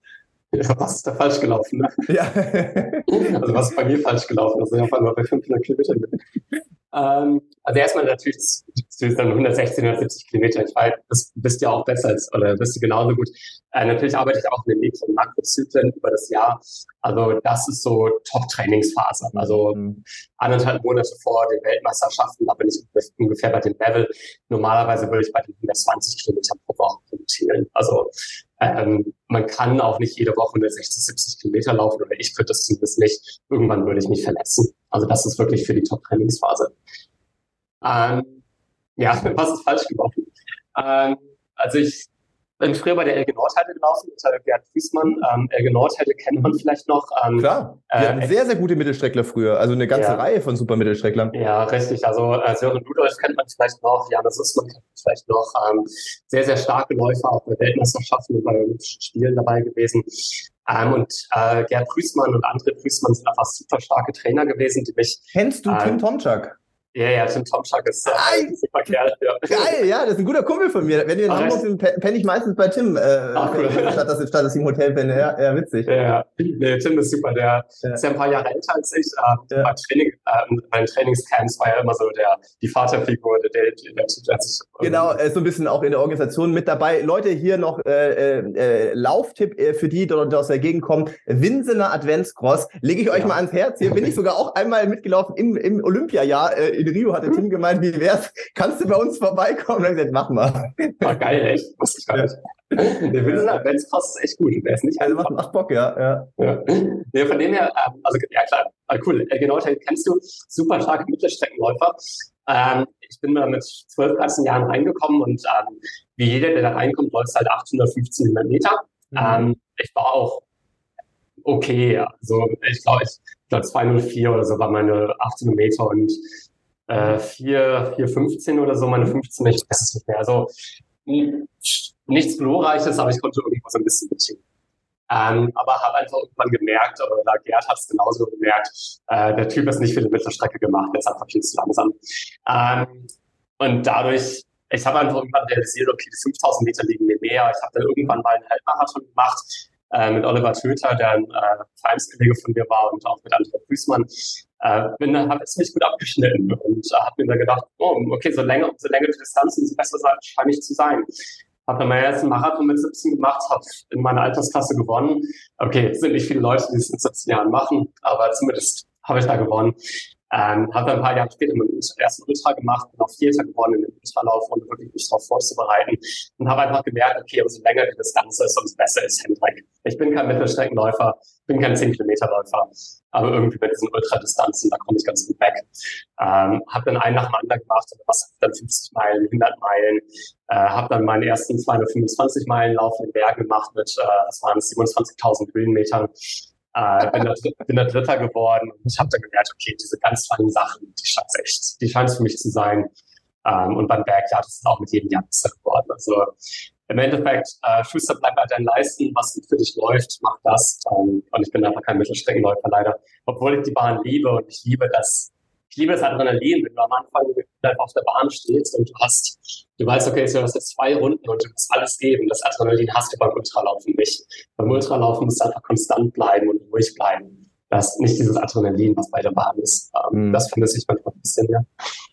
Ja, da, da wird äh, Philipp schon ein bisschen wehmütig für alle, die ihn jetzt äh, nicht sehen können. Ja, äh, ne, das geile, der geile Scheiß auf der Bahn. Ne? Ja, Bahn war schon auch geil, ja. Aber fairerweise ganz so anders ist es mir ja auch nicht ergangen ähm, wie Hendrik. Also ich meine, ich habe ja irgendwann auch doch äh, einsehen müssen, äh, dass es zumindest äh, für, für das, was ich damals vorhatte auf der Bahn, für mich auch Grenzen gibt auf jeden Fall, dass da die Bäume irgendwann nicht mehr in den Himmel wachsen werden. Deswegen, ähm, genau, ist bei mir natürlich irgendwann auch mal, äh, sind die Strecken länger geworden auf jeden Fall. Ja. Die Ultrawelt ja. steht dir offen. um Gottes Willen. Also es ist wirklich was, ich habe da einen krassen Respekt davor, weil das für mich so weit weg ist, so unvorstellbar ist. Also diese Distanzen einfach, ne? Also für mich war Marathon meistens schon äh, ausreichend genug. Und auch da habe ich ja nicht, nicht immer ins Ziel geschafft, um es mal so zu sagen. Also von dem her, ähm, das, das ist für mich eine, also ich weiß natürlich, dass das eine andere Intensität ist. Das ist mir schon klar. Aber trotzdem, ich finde, also da muss ja mental noch viel mehr in einem vorgehen über so einen langen Zeitraum, ähm, glaube ich, durchlebt man ja wahrscheinlich noch viel mehr Phasen, wo man sich auch mal nicht so toll fühlt und du dann immer weiter kämpfst. Ich weiß nicht, ähm, ja. nimm uns mal mit, so der Wettkampf jetzt zum Beispiel in Tennessee, ähm, wie viele Stunden warst du dann schon quasi unterwegs als ähm, Runde, was war es, 61, glaube ich? Ja, als ich rausgeflogen bin, 61. Genau. Ja. ja, genau. Und ähm, bin, ganz, ganz klar bei dir, Philipp. Ähm, das ist, also ich liebe den Marathon einfach und ich werde auch immer wieder Marathon zu laufen, weil du so knapp an der Grenze mal läufst. Du weißt mhm. genau, okay, ich weiß, will ich sag genau dieses Tempo laufen und ich werde dann bei 2,39 oder 2,30 oder was auch immer äh, genau im Ziel zusammenrechnen. Und das ist der perfekte Fall. Oder genau. ich rechne vorher schon zusammen, wie es dir schon passiert ist, wie es mir auch schon häufig passiert That's it, ja. Äh, deswegen ist mein, äh, ja, ich habe schon einige Marathons leider auch nicht äh, geschafft, genau aus diesem Grunde oder bin komplett äh, zusammengefallen, zusammengebrochen. Ähm, beim Marathon ist halt so, gut, du läufst auf dieser, äh, läufst auf dieser feinen Linie und ähm, bist irgendwie genau bei 42 Kilometern ins Ziel geschafft haben. Du kannst keinen schlechten, wirklichen, äh, keinen schlechten Kilometer haben. Wenn du irgendwie mhm. 10 Sekunden einen Kilometer verlierst oder 20 Sekunden und sich das nach unten und äh, du immer mehr Sekunden verlierst, irgendwann ist deine Zeit weg und du kannst einfach ja. aufgeben. Ähm, beim Ultra auf der anderen Seite kannst du auch mal schlechte Kilometer haben, du kannst auch mal schlechte Stunden haben. Äh, du musst halt nur vertrauen darauf, dass es irgendwann wieder besser wird, dass sich dein Körper regeneriert und dass du nicht den Glauben an dich selbst verlieren darfst.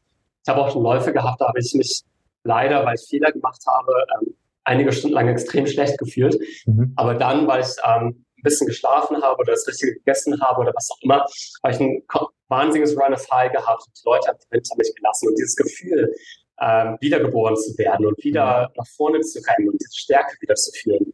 Ich liebe das einfach. Und das ist beim Marathon auch möglich zu bekommen, aber es ist schwieriger, weil du eher komplett zusammenbrichst, als dass du wieder da rauskommst aus, dem, aus diesem Low. Ja, und Tennis, genau. Entschuldigung. Vielleicht. Nee, alles gut. Ich, ich, du hast das, also besser hätte ich selber nicht ausdrücken können, was im, im, im, in einem Top-Bereich, und äh, da zähle ich jetzt alles, was schon unter irgendwie, äh, ja, auch unter drei Stunden im Endeffekt ist oder wahrscheinlich sogar auch drüber ist. Jeder, der auf, die, auf dieser äh, auf dieser individuellen, das ist ja ganz unterschiedlich, aber auf dieser individuellen Maximalschiene ist. Ne? Für den einen ist das jetzt irgendwie die, die Traumzeit von unter drei Stunden zum Beispiel, für den anderen ist es 2,45, für den nächsten ist es vielleicht eine 2,30er Zeit oder bei mir äh, eine Zeit damals, äh, wo, wo es darum ging, schaffe ich vielleicht mal noch eine 2,10 oder so.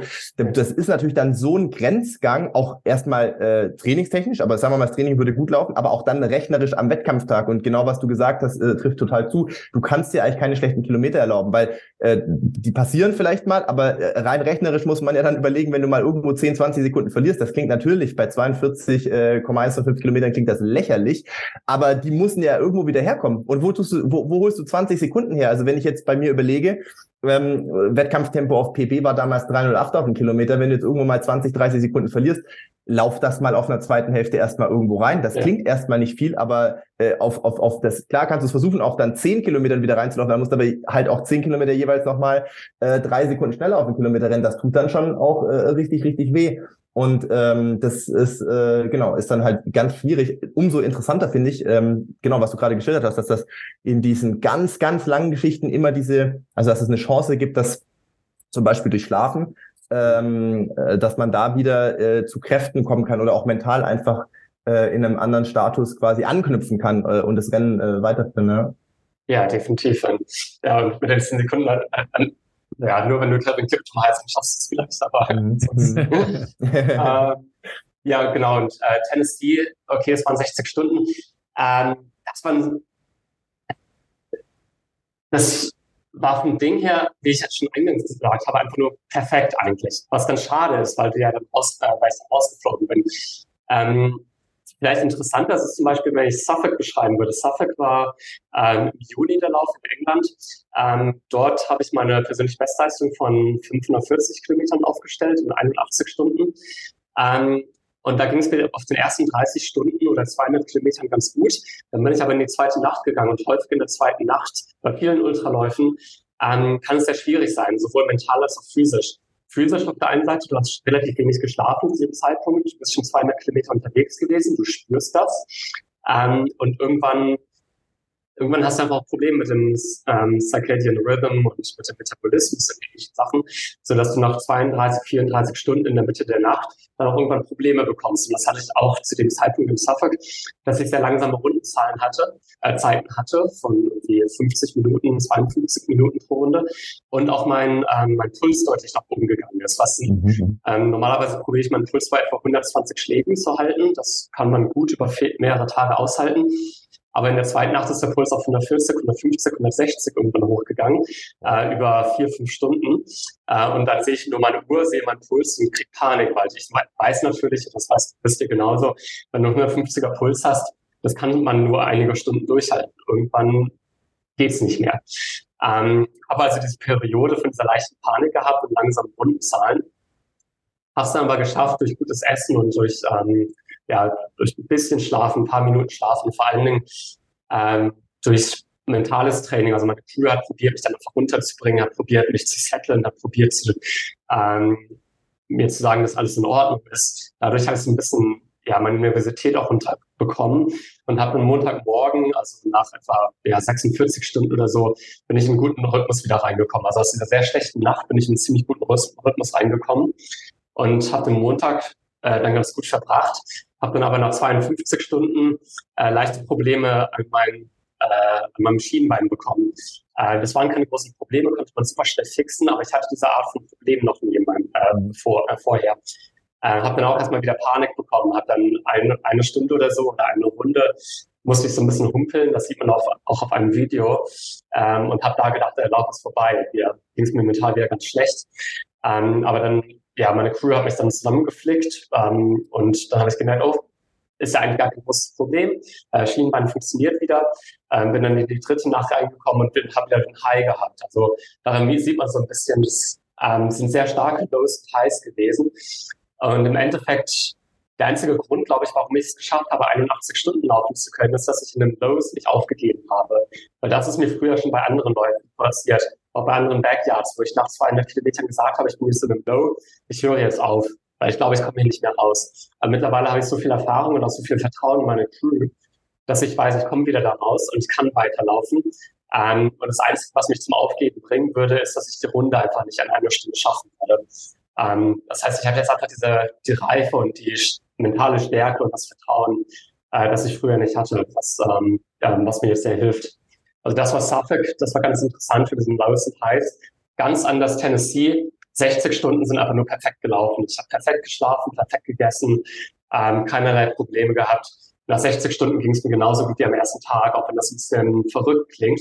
Aber ich habe einfach so einen guten Rhythmus gehabt, so einen guten Puls, so gute, also so, so gute Schlafrhythmen, äh, dass einfach dass ich das Gefühl hatte, was natürlich technisch nicht möglich ist, aber das Gefühl hatte, dass ich noch ewig lange weiterlaufen könnte. Ähm, was einfach ja ein wunderschönes Gefühl war, bis ich halt rausgeflogen bin. Also da klingt eine Menge schon noch ein bisschen verrückt, obwohl du uns da jetzt, äh, glaube ich, näher ranbringst. Ne? Man, man bekommt eine Vorstellung davon. Äh, Nochmal eben zum Klären, äh, eine Runde sind wie viele Kilometer? 6,7 äh, Kilometer. Ja. Ähm, der Grund dahinter ist, dass man 24 Runden, also 24 Stunden läuft und dann 100 Meilen hat. Sprich, man läuft 100 Meilen pro 24 Stunden. Das ist der, die Idee hinter der Distanz. Ja. Damit wir das mal einmal einordnen, ne? weil das ist ja eine, eine Standardgröße, ne? die, äh, die man immer läuft ne? bei den jeweiligen Wettkämpfen, richtig? Genau, es sind immer 6,7 Kilometer, also immer 100 Meilen pro Tag. Ja. ja. Dann hast du jetzt ja mehrfach betont, und da musst du uns jetzt das äh, nochmal ein bisschen aufdröseln, ne, äh, dass es letztlich ein Teamsport ist, äh, weil ohne Crew wird es, glaube ich, nicht so einfach sein. Ja? Wer, wer gehört dazu und was machen die dann genau? Und damit anhängend Essen und Verpflegung. Das würde mich auch interessieren, was man in den drei Tagen dann äh, überhaupt, also wann isst man, was isst man? Da kann man ja nicht nur Gels reinhauen, weil ich glaube, das kann man irgendwann relativ schnell nicht mehr sehen. Ähm, auf der anderen Seite muss man aber auch sich ständig weiter bewegen. Also da kannst du jetzt wahrscheinlich, weiß ich nicht, einen Burger kann man sich auch nicht reinhauen wahrscheinlich. Also ähm, ja, das ist genau. Ja, nee, zwei, zwei super interessante Fragen.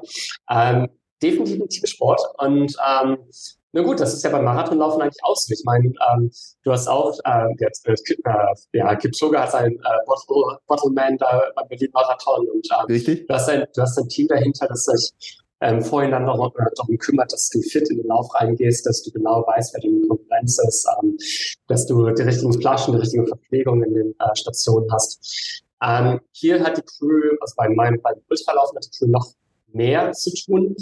Ähm, ich habe schon mal kurz angedeutet, wir haben äh, laufen immer, eine, äh, immer die gleiche Runde, immer 6,7 Kilometer. Ähm, das heißt, alle 6,7 Kilometer siehst du deine Crew wieder. Ähm, zum Beispiel in der äh, Nachtrunde bin ich die Runde mal in 45 Minuten gelaufen, habe dann 15 Minuten Zeit, um mich zu, ja, um alles zu machen, was ich machen muss, und muss dann nach 15 Minuten wieder weiterlaufen, sprich, ja, nach dieser einen Stunde sozusagen. Ähm, sprich 45 Minuten laufen, 15 Minuten ja, Crew-Time. Äh, und nachts ist es so, da bin ich einfach 54 Minuten, äh, tagsüber bin ich 54 Minuten gelaufen und habe sechs Minuten Zeit gehabt, um mich zu regenerieren oder was auch immer. Ähm, die Crew ähm, in Tennessee darfst du nur eine Crew haben. Äh, das war ein sehr guter Kumpel von mir, äh, Andrew Smith. Der war selber auch schon mal die Weltmeisterschaften vor ein paar Jahren dabei. Das heißt, er kannte die Weltmeisterschaften sehr gut. Und er hat mich äh, auch im Suffolk gecrewt und er kennt den Lauf auch sehr gut und er kennt mich sehr, sehr gut. Ähm, und ich hatte noch einen anderen Läufer, Matthew Blackburn, das ist der äh, britische Rekordhalter auf 48 Stunden, auch früherer Weltrekordhalter auf der Backyard-Distanz, also auch sehr guter Langstreckenläufer. Äh, wir sind auch sehr gut befreundet und seine Frau war seine Crew. Ich kenne seine Frau auch sehr gut. Also die vier, wir vier kannten uns sehr, sehr gut und wissen genau, was wir brauchen oder äh, können es sehr gut lesen, ohne dass man viel reden muss. Ähm, was denn die Rolle der Crew war? Ähm, wir haben eine Checklist gehabt, wo ich äh, geschrieben habe auf der Checklist, das brauche ich jede Stunde, das brauche ich alle drei Stunden, das brauche ich alle sechs Stunden, das brauche ich alle zwölf Stunden. Ähm, und die Crew hat diese Checklist dann jede Stunde abgearbeitet. Ähm, was ich jede Stunde zum Beispiel brauchte, äh, Wasser musste ausgetauscht werden, was tagsüber sehr heiß war. Ich brauche meine Electrolytes, ich brauche meine Salt Tablets. Äh, ich muss aber sicherstellen, dass ich nicht dehydriere. Ähm, ich brauche Eis tagsüber mich runterzukühlen. Also diese ganzen Sachen. Äh, die Crew muss sicherstellen, dass mein Körper einfach weiterhin funktioniert, dass ich nicht dehydriere, dass ich nicht überhitze, solche Sachen ähm, alle drei Stunden äh, zusammen mit Freunden für der Blasen und so weiter. Die Crew muss sicherstellen, dass meine Füße sauber sind, dass ich, ähm, äh, dass ich meine Socken wechsle, dass ich keine Probleme einfach mit Blasen habe oder kleine Blasen bekomme, die später Probleme zu Problemen führen könnten. Auch alle drei Stunden geht es dann darum, äh, dass sie schauen, hat, hat Hendrik genug gegessen? Ähm, zwischendurch esse ich immer so ja, ein bisschen Müsli-Bars oder vielleicht auch mal ein Gel, wenn es sein muss. Aber alle drei Stunden habe ich dann so ein richtiges Mittagessen sozusagen.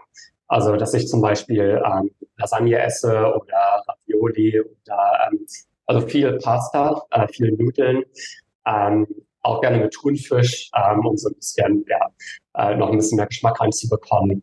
Ähm, aber ja, jetzt kein Fleisch, kein Burger, also kein rohes Fleisch, keine Burger, äh, rotes Fleisch und keine Burger und solche Sachen. Ähm, also Sachen, die man schnell verdauen kann. Wie gesagt, ich habe 15 Minuten Zeit Sprich, in diesen 15 Minuten würde ich vielleicht fünf Minuten essen. Ähm, das auch kurz bevor ich jetzt weiterlaufe. Das heißt, ich darf nicht schwer im Magen legen. Also die Crew muss halt auch schauen, dass sie nicht regelmäßig füttert sozusagen, damit ich nicht auf einmal zu viel essen muss. Ähm, alle sechs Stunden geht es dann vielleicht darum, ähm, ja, muss ich Hendrik umziehen? Ähm, Habe ich irgendwelche Probleme mit äh, Chafing oder mit, ähm, ja, mit also äh, dass ich ja, Probleme habe, weil ich äh, mit Reibung, Reibung mhm. zum Beispiel hat man beim Marathon ja auch, ja, ja. wenn man viel schwitzt oder wenn man viel Wasser hat, dass man zum Beispiel, dass die, äh, die Brustwarzen blutig werden können oder solche Sachen. Äh, darum muss sich die Crew auch kümmern. Einfach, äh, die müssen immer schauen, okay, was hat Hendrik in den letzten paar Stunden gegessen, was hat er angezogen, ähm, mir Fragen stellen bezüglich, ähm, äh, fühle ich mich ein bisschen schwummerig oder ähnliche Sachen und einfach sicherstellen, dass ich ähm, gut aufgestellt bin, in den nächsten zwölf Stunden, 24 Stunden weiterzulaufen ähm, und keine kleinen Wehwehchen mit mir rum, äh, rumschleppe. Ähm, auf der einen Seite haben wir halt diese Race-Checklist, die wir äh, äh, ja, methodisch abarbeiten, aber es geht auch viel darum, äh, so ein bisschen Problem-Solving zu machen. Also wenn jetzt keine Pro äh, Probleme aufkommt, die jetzt nicht auf der Checkliste standen, dass wir schnell darauf reagieren, auf diese Probleme. Also zum Beispiel, wenn ich mich jetzt übergeben würde, was mir jetzt nicht passiert ist, aber wie reagieren Sie darauf? Wie stellen Sie sicher, dass ich mich innerhalb von fünf Minuten wieder ja, erhole und wieder weiterlaufen kann? Ist ja dann doch ein großer Unterschied, wenn du ja praktisch in so einem Langzeitintervall unterwegs bist. Beschreib mal, wie das dann mit dem Schlafen geht, weil mhm läufst du dann absichtlich eine Runde davor einen Hauch schneller, um da mehr Zeit zu gewinnen? Ähm, und du gehst dann ins Zelt, fällst um und machst die Augen zu? Ja, das ist der Punkt, wo die meisten Probleme, glaube ich, äh, die meisten Leute Probleme haben, das zu verstehen mit dem Schlafen. Ähm, ich war selber nicht in, äh, in der Armee, aber ich weiß von vielen Leuten, die in der Armee waren oder in der Bundeswehr waren, so wie mein Vater zum Beispiel auch, ähm, wenn du ausreichend erschöpft bist, kannst du überall schlafen. Und das ist hier auch der Fall. Ähm, mein Plan hier in Tennessee war, dass ich nur nachts schlafe, weil tagsüber haben wir 26, 27 Grad gehabt, zwischen 24 und 27 Grad. Das war ein bisschen zu warm für mich, um zu schlafen, weil einfach der Körper ist zu viel einfach im Körper abge abgegangen ist, als dass ich hätte schlafen können. Mhm. Das heißt, tagsüber habe ich dann die Runden in 54 Minuten gemacht, schön langsam, damit ich mich nicht anstrenge, nur ein bisschen Zeit, um zu essen. Äh, nachts hatten wir dann etwa 10 oder 12 Grad, das war perfekt. Da habe ich die Runden in 4, äh, 45 Minuten gemacht, habe also 15 Minuten Zeit gehabt. Ähm, habe 10 Minuten von diesen 15 Minuten genutzt, um zu schlafen. Sprich, ich bin ins Zelt gekommen, habe meiner Crew gesagt, was ich brauche am Ende dieser Runde und habe mich dann auf die Luftmatratze gelegt, habe ähm, Noise Cancelling Headphones im äh, Kopf gehabt und war weg. Also ich habe buchstäblich, habe bestimmt fünf oder sechs Minuten geträumt auch. Also ich habe wirklich wow. so tief geschlafen, dass ich auch geträumt habe. Ähm, meine Crew hat mich dann aufgeweckt, fünf Minuten bevor ich halt loslaufen musste. Äh, und ich war wirklich frisch. Also das ist ähm, erstaunlich. Also du musst einfach nur ausreichend kaputt sein oder ausreichend angestrengt sein und dann kannst du super gut schlafen. Ein anderer Tipp noch, ähm, der mir auch hilft, auf den letzten 500 Metern, bevor ich die Runde beendet habe, laufe ich immer ein bisschen langsamer. Also ich probiere den Körper so ein bisschen runterzufahren, probiere meinen Puls auf 195 runterzubringen, probiere es langsam meine Augen so ein bisschen zuzumachen, also ein bisschen Schlaf laufen, einfach langsam den Körper runterzufahren, damit du, sobald du im Zelt bist, äh, so einen Status erreicht hast, wo du relativ einfach einfach einschlafen kannst. Und äh, wenn du zu hohen Puls hast, dann ist das schwierig. Also du musst mhm. einfach schon vorher darüber nachdenken, also schon fünf Minuten, zehn Minuten, bevor du äh, ins Zelt kommst, musst du darüber nachdenken, was genau mache ich, wie bereite ich mich darauf vor, wie stelle ich sicher, dass ich ausreichend schlafen kann. Das ist ja ein ganz heißer Tipp für alle Jungeltern. Ja. Hendrik, Hendrik, hat uns das äh, ja schon verraten, dass äh, er diese Taktik auch bald anwenden muss.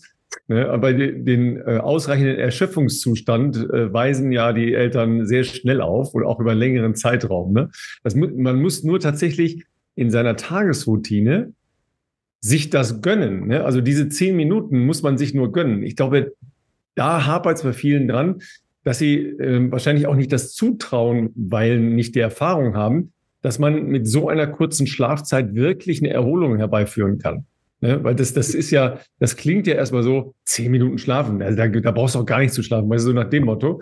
Jeder, der schon mal ähm, im Auto wahnsinnig müde geworden ist von zu langer Autofahren und mal kurz die, diese berühmten zehn Minuten mit Schlüssel in der Hand, das ist ein Unterschied. Und danach kann man wirklich weiterfahren, ja, oder kann weiter laufen in, der, in deinem Fall, ja. ja. Also das ist schon auch spannend, was da so im Körper abgeht, ne, und, und wie das funktioniert. Also wie sich der Körper das ja dann holt, ja, in welcher Geschwindigkeit. Ne?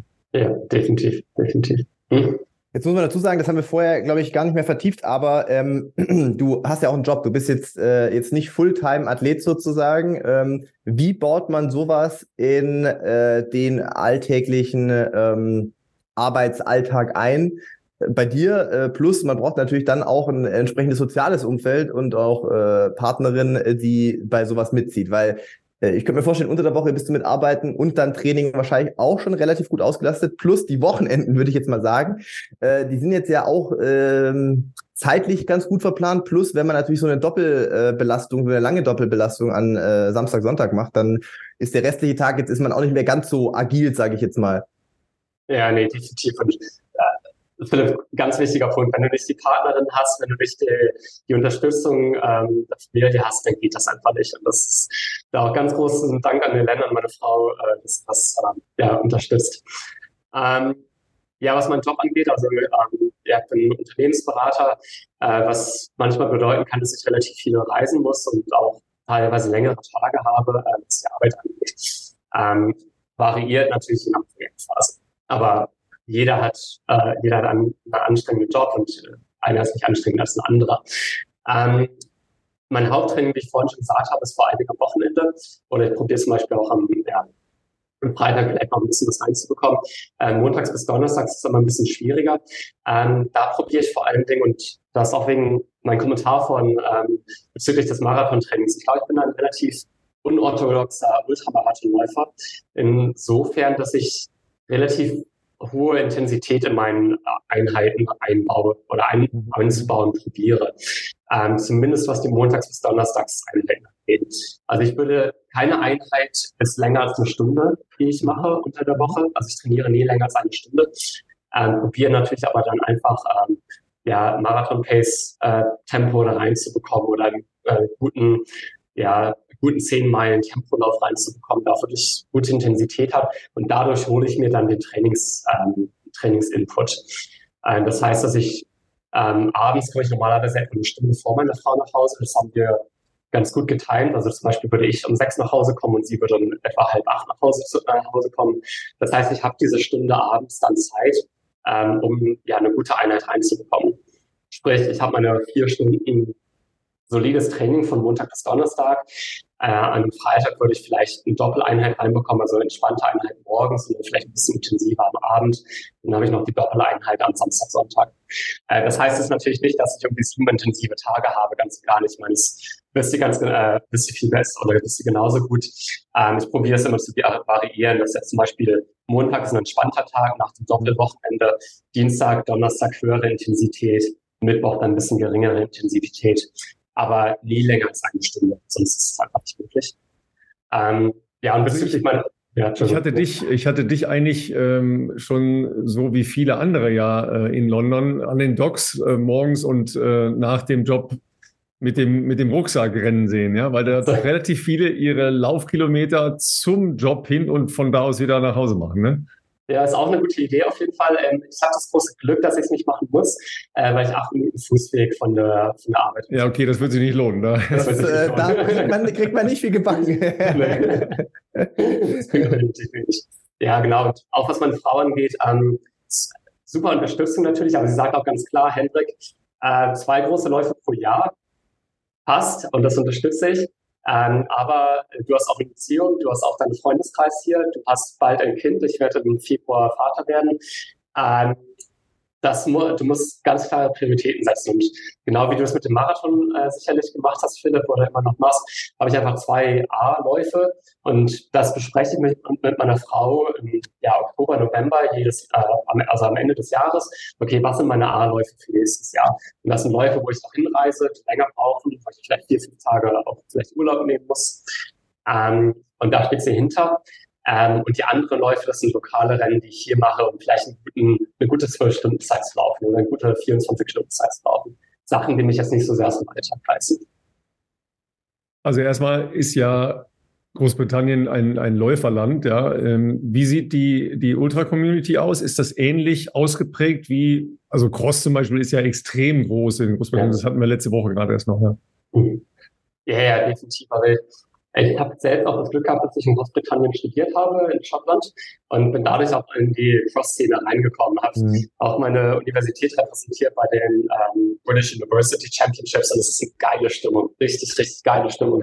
Du hast die ganzen verschiedenen Universitäten, du hast, du trägst die Farben der Universitäten, du äh, singst die, die Lieder gegen die anderen Universitäten und hast einfach eine geile Party nach dem Lauf, äh, dann nach dem Crosslauf oder was auch immer das ist. Äh, die Crossläufe sind auch hart. Das sind, äh, ja, sind zwölf Kilometerläufe und dann häufig einfach wirklich im tiefsten Schlamm. Und das ist, das prägt auf jeden Fall.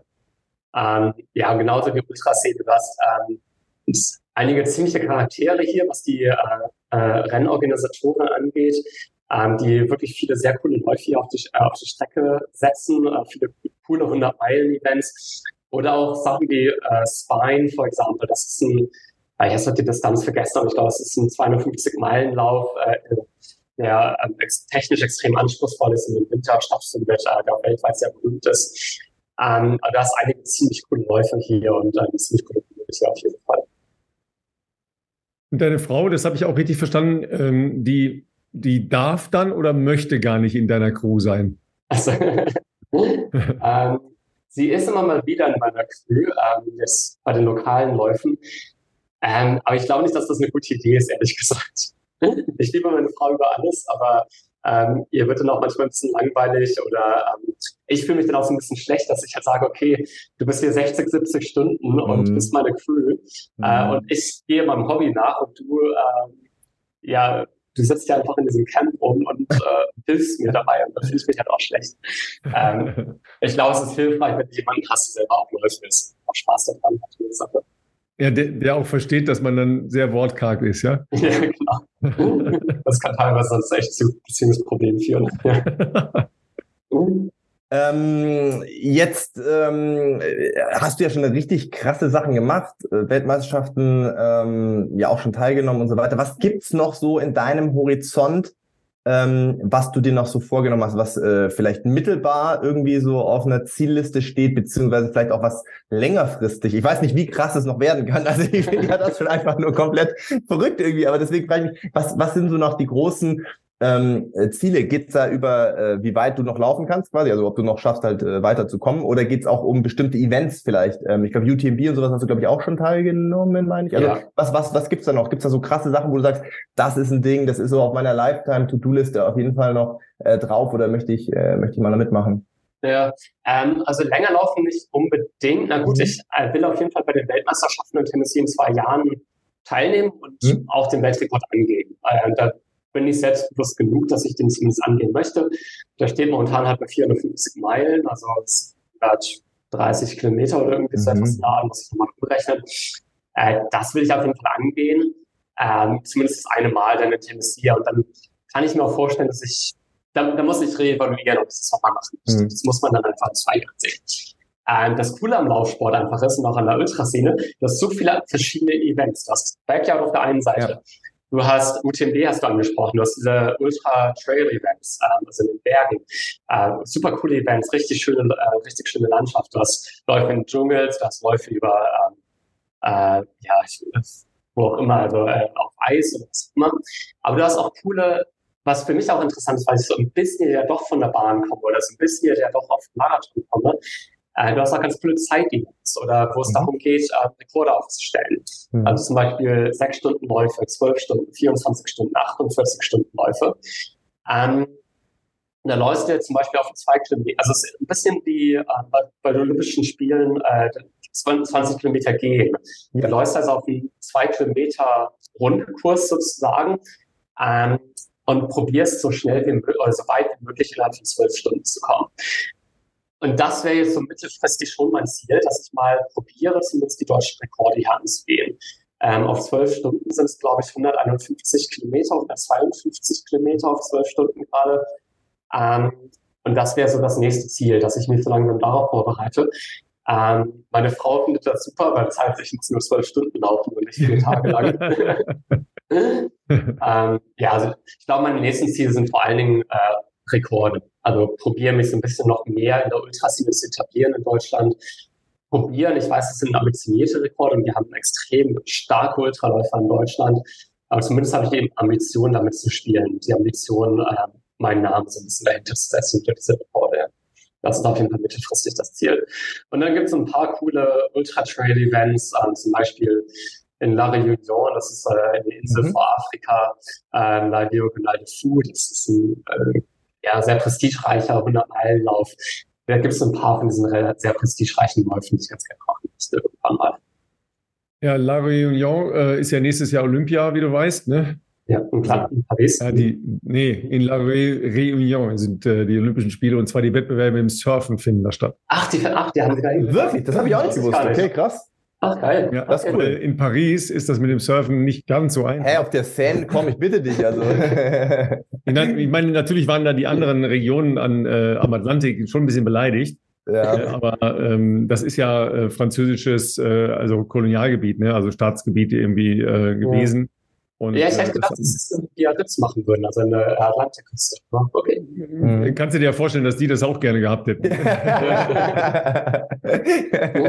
ähm, also was man als, als Triathlon-Anfänger von, von Anfang an mitbekommt, ist, sobald du den Chip hast, machst du den um dein Bein und den machst du dann wieder ab, wenn du ihn wieder abgeben sollst. Ne? Vielleicht, vielleicht das noch einmal als, als ganz kleine Erinnerung. Ich weiß, es ist ein fieser Scherz, ein fieser, kleiner, mieser Scherz, ja.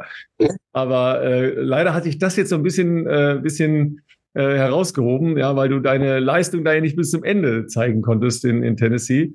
Ähm, aber ähm, es hat auch was Gutes gehabt. So bist du nämlich hier ähm, zu uns in unsere äh, Gemeinde gekommen und äh, hast hier sehr eindrucksvoll ähm, deinen, deinen Tag und dein Leben geschildert. Ähm, und spätestens, wenn es zur nächsten WM geht, dann sagst du Bescheid, ähm, dass wir nicht auf dem Schirm haben sollten, äh, weil da wollen wir dann schon gerne einen Blick drauf werfen. Ne? Sehr cool. Nee, werde ich auf jeden Fall machen. Äh, vielen Dank euch beiden für die Zeit. Hat echt super viel Spaß gemacht. Ähm, und ja, also wie ich ja gesagt habe, ich verbringe relativ viel Zeit in Großbritannien, einfach durch die Uni und jetzt auch durch den Job. Ähm, und war dadurch ein bisschen weniger verwachsen in der deutschen Läuferszene, was ich irgendwie schade finde, weil durch die äh, Elge Nordheim und Philipp, du kennst ja ein paar von diesen Namen, die ich davon genannt hatte. Ich liebe die deutsche Läuferszene und ich finde das richtig cool, dass ich jetzt dadurch, dass ich ein bisschen Chance gehabt habe, auch wieder ein bisschen reinzukommen und durch euch auch ähm, ja, einfach ein bisschen darüber quatschen zu dürfen. Also ja, vielen Dank euch. Ja, wir freuen uns, dass du, äh, dass du dir die Zeit genommen hast. Wir sind ja äh, bekannt dafür, dass wir gerne mal kurzfristige Anfragen sehr langfristige Planung raus, rausschicken an unsere Gäste und bisher immer sehr großes Glück hatten, ähm, dass die meisten Leute verrückt und spontan genug waren, ähm, zuzusagen. Ähm, äh, hilf uns vielleicht mal noch kurz. Gibt es dich irgendwo digital, wenn Fans dich jetzt verfolgen möchten und deine weiteren sportlichen Abenteuer? Bist du auf irgendeiner gängigen Plattform da drauf, irgendwie, was weiß ich, Instagram und Co., was wir in die Shownotes packen können oder also bisher? Spannend wäre, wer Strava. Oder Strava, ja. Strava-Profil verlinken wir auch gerne. Ja, Strava könnt ihr sehr gerne verlinken, auf jeden Fall. Ähm, äh, Insta und ähm, äh, TikTok habe ich leider nicht, aber ähm, ja, Strava ist wahrscheinlich das Beste. Äh, auf Facebook kann man mich finden, aber ich äh, poste leider nicht so viel. Dann, äh, dann würde ich doch mal sagen, ich notiere mir hier direkt mal Strava-Profil. Ähm, äh, können wir haben wir übrigens immer noch eine Gruppe, die immer noch weiter wächst. Ich glaube, da sind wir fast. Ey, das sollten wir vielleicht Hendrik einladen in die Gruppe. Ja. Also man kann sich ja freiwillig anmelden. Die heißt einfach Bestzeit, Bestzeit Podcast oder Bestzeit Community, ja. ich weiß gar nicht mehr genau. Äh, weil dann kriegen wir noch ein bisschen mehr Wochenvolumen zusammen, alleine durch, alleine durch äh, Hendrik, beziehungsweise wenn der mal wieder so ein, so ein kleines Wochenendabenteuer macht. Das ist natürlich dann für uns auch gut. Ähm, nee, großartig. Vielen lieben Dank dir, ey, für, für deine Zeit und ähm, ja, für die äh, eindrucksvollen Schilderungen, weil also es gibt bestimmt welche, die hier zuhören, die da natürlich viel tiefer drin sind als Ralf und ich. Ähm, aber umso spannender ist es natürlich auch für uns, äh, in diesem Format jede Woche so viele ähm, neue Leute hier auch immer wieder zu Gast haben zu dürfen, die äh, Sachen machen, von denen wir nicht so viel Ahnung haben, aber wir natürlich auch ultra spannend finden. Ja, super, hat auf jeden Fall richtig viel Spaß gemacht und ja, äh, geil, dass ihr diesen Podcast habt. Also vielen Dank, dass ihr das so macht und äh, auch für die, die Leute Läuferszene, äh, da seid. Ähm, das ist echt super. Sehr gerne. Und äh, unsere kleine Empfehlung nochmal, äh, Sonntagmorgen 10 Uhr in Waldnil. Das äh, ist in der Nähe von Mönchengladbach für alle, die äh, mit dem Globus nicht so gut unterwegs sind. Haben, haben wir das recherchiert in der Zwischenzeit zwischen Intro Ja, genau, das haben wir, haben wir mal kurz recherchiert. Ne? Also ein, ist ein Stadtteil von Schwallental in der Nähe von Mönchengladbach. Ähm, da kann man hinfahren und äh, von 4,2 Kilometer immer ne, 4,2 Kilometer dazu rechnen. Die Distanzen werden alle angeboten bis Marathon. Ja? Wer Bock hat, 50 Jahre Frauenmarathon als äh, Erinnerung einer noch kurzen, aber äh, sehr dynamischen Entwicklung. Ja, und in dem Sinne sagen wir, äh, ganz, ganz schönes Wochenende, Henrik. Ja, äh, ich weiß nicht, ob, läufst du schon wieder? Nee, oder machst du mal Pause? Äh, nee, nee, ich laufe schon wieder. Yeah. Ah, ja, ja, ja, Entschuldigung, Entschuldigung. ich habe hab vorgestern ja. ja, und dir, Philipp, äh, ja, ne? Schönes muss, Wochenende, ja. Also ich, ich weiß ja schon, worum es geht. Ja, ja, ich weiß ja schon, worum es geht. Es wird, also nächste Woche wird ganz geil. Ja, wird, glaube ich, auch eine sehr, sehr spannende Folge. Oh ja, in äh, jeder Hinsicht. Vielleicht, eventuell, wahrscheinlich, ziemlich sicher haben wir auch einen Gast dabei. Ja. Und, äh, dann werdet ihr erfahren, was für ein Blödsinn äh, Philipp sich wieder hat reinquatschen lassen. Wo man sich mal kurz äh, angemeldet hat, noch äh, spontan. Ja, das wird auf jeden Fall eine spannende Geschichte. Genau, morgen geht der äh, Flug und ähm, wir halten euch auf dem Laufen. Äh, auf Instagram sicherlich ein bisschen schon mal vorab, aber vor allem nächste Woche. Ich glaube, die Folge wird auch äh, cool. Ich bin gespannt, viel Erfolg, Philipp, was auch immer das sein Also Leute, viel Spaß bei euren Läufen am Wochenende. Ähm, geht raus, lauft, hört uns zu und ähm, ja, vielen Dank fürs Einschalten.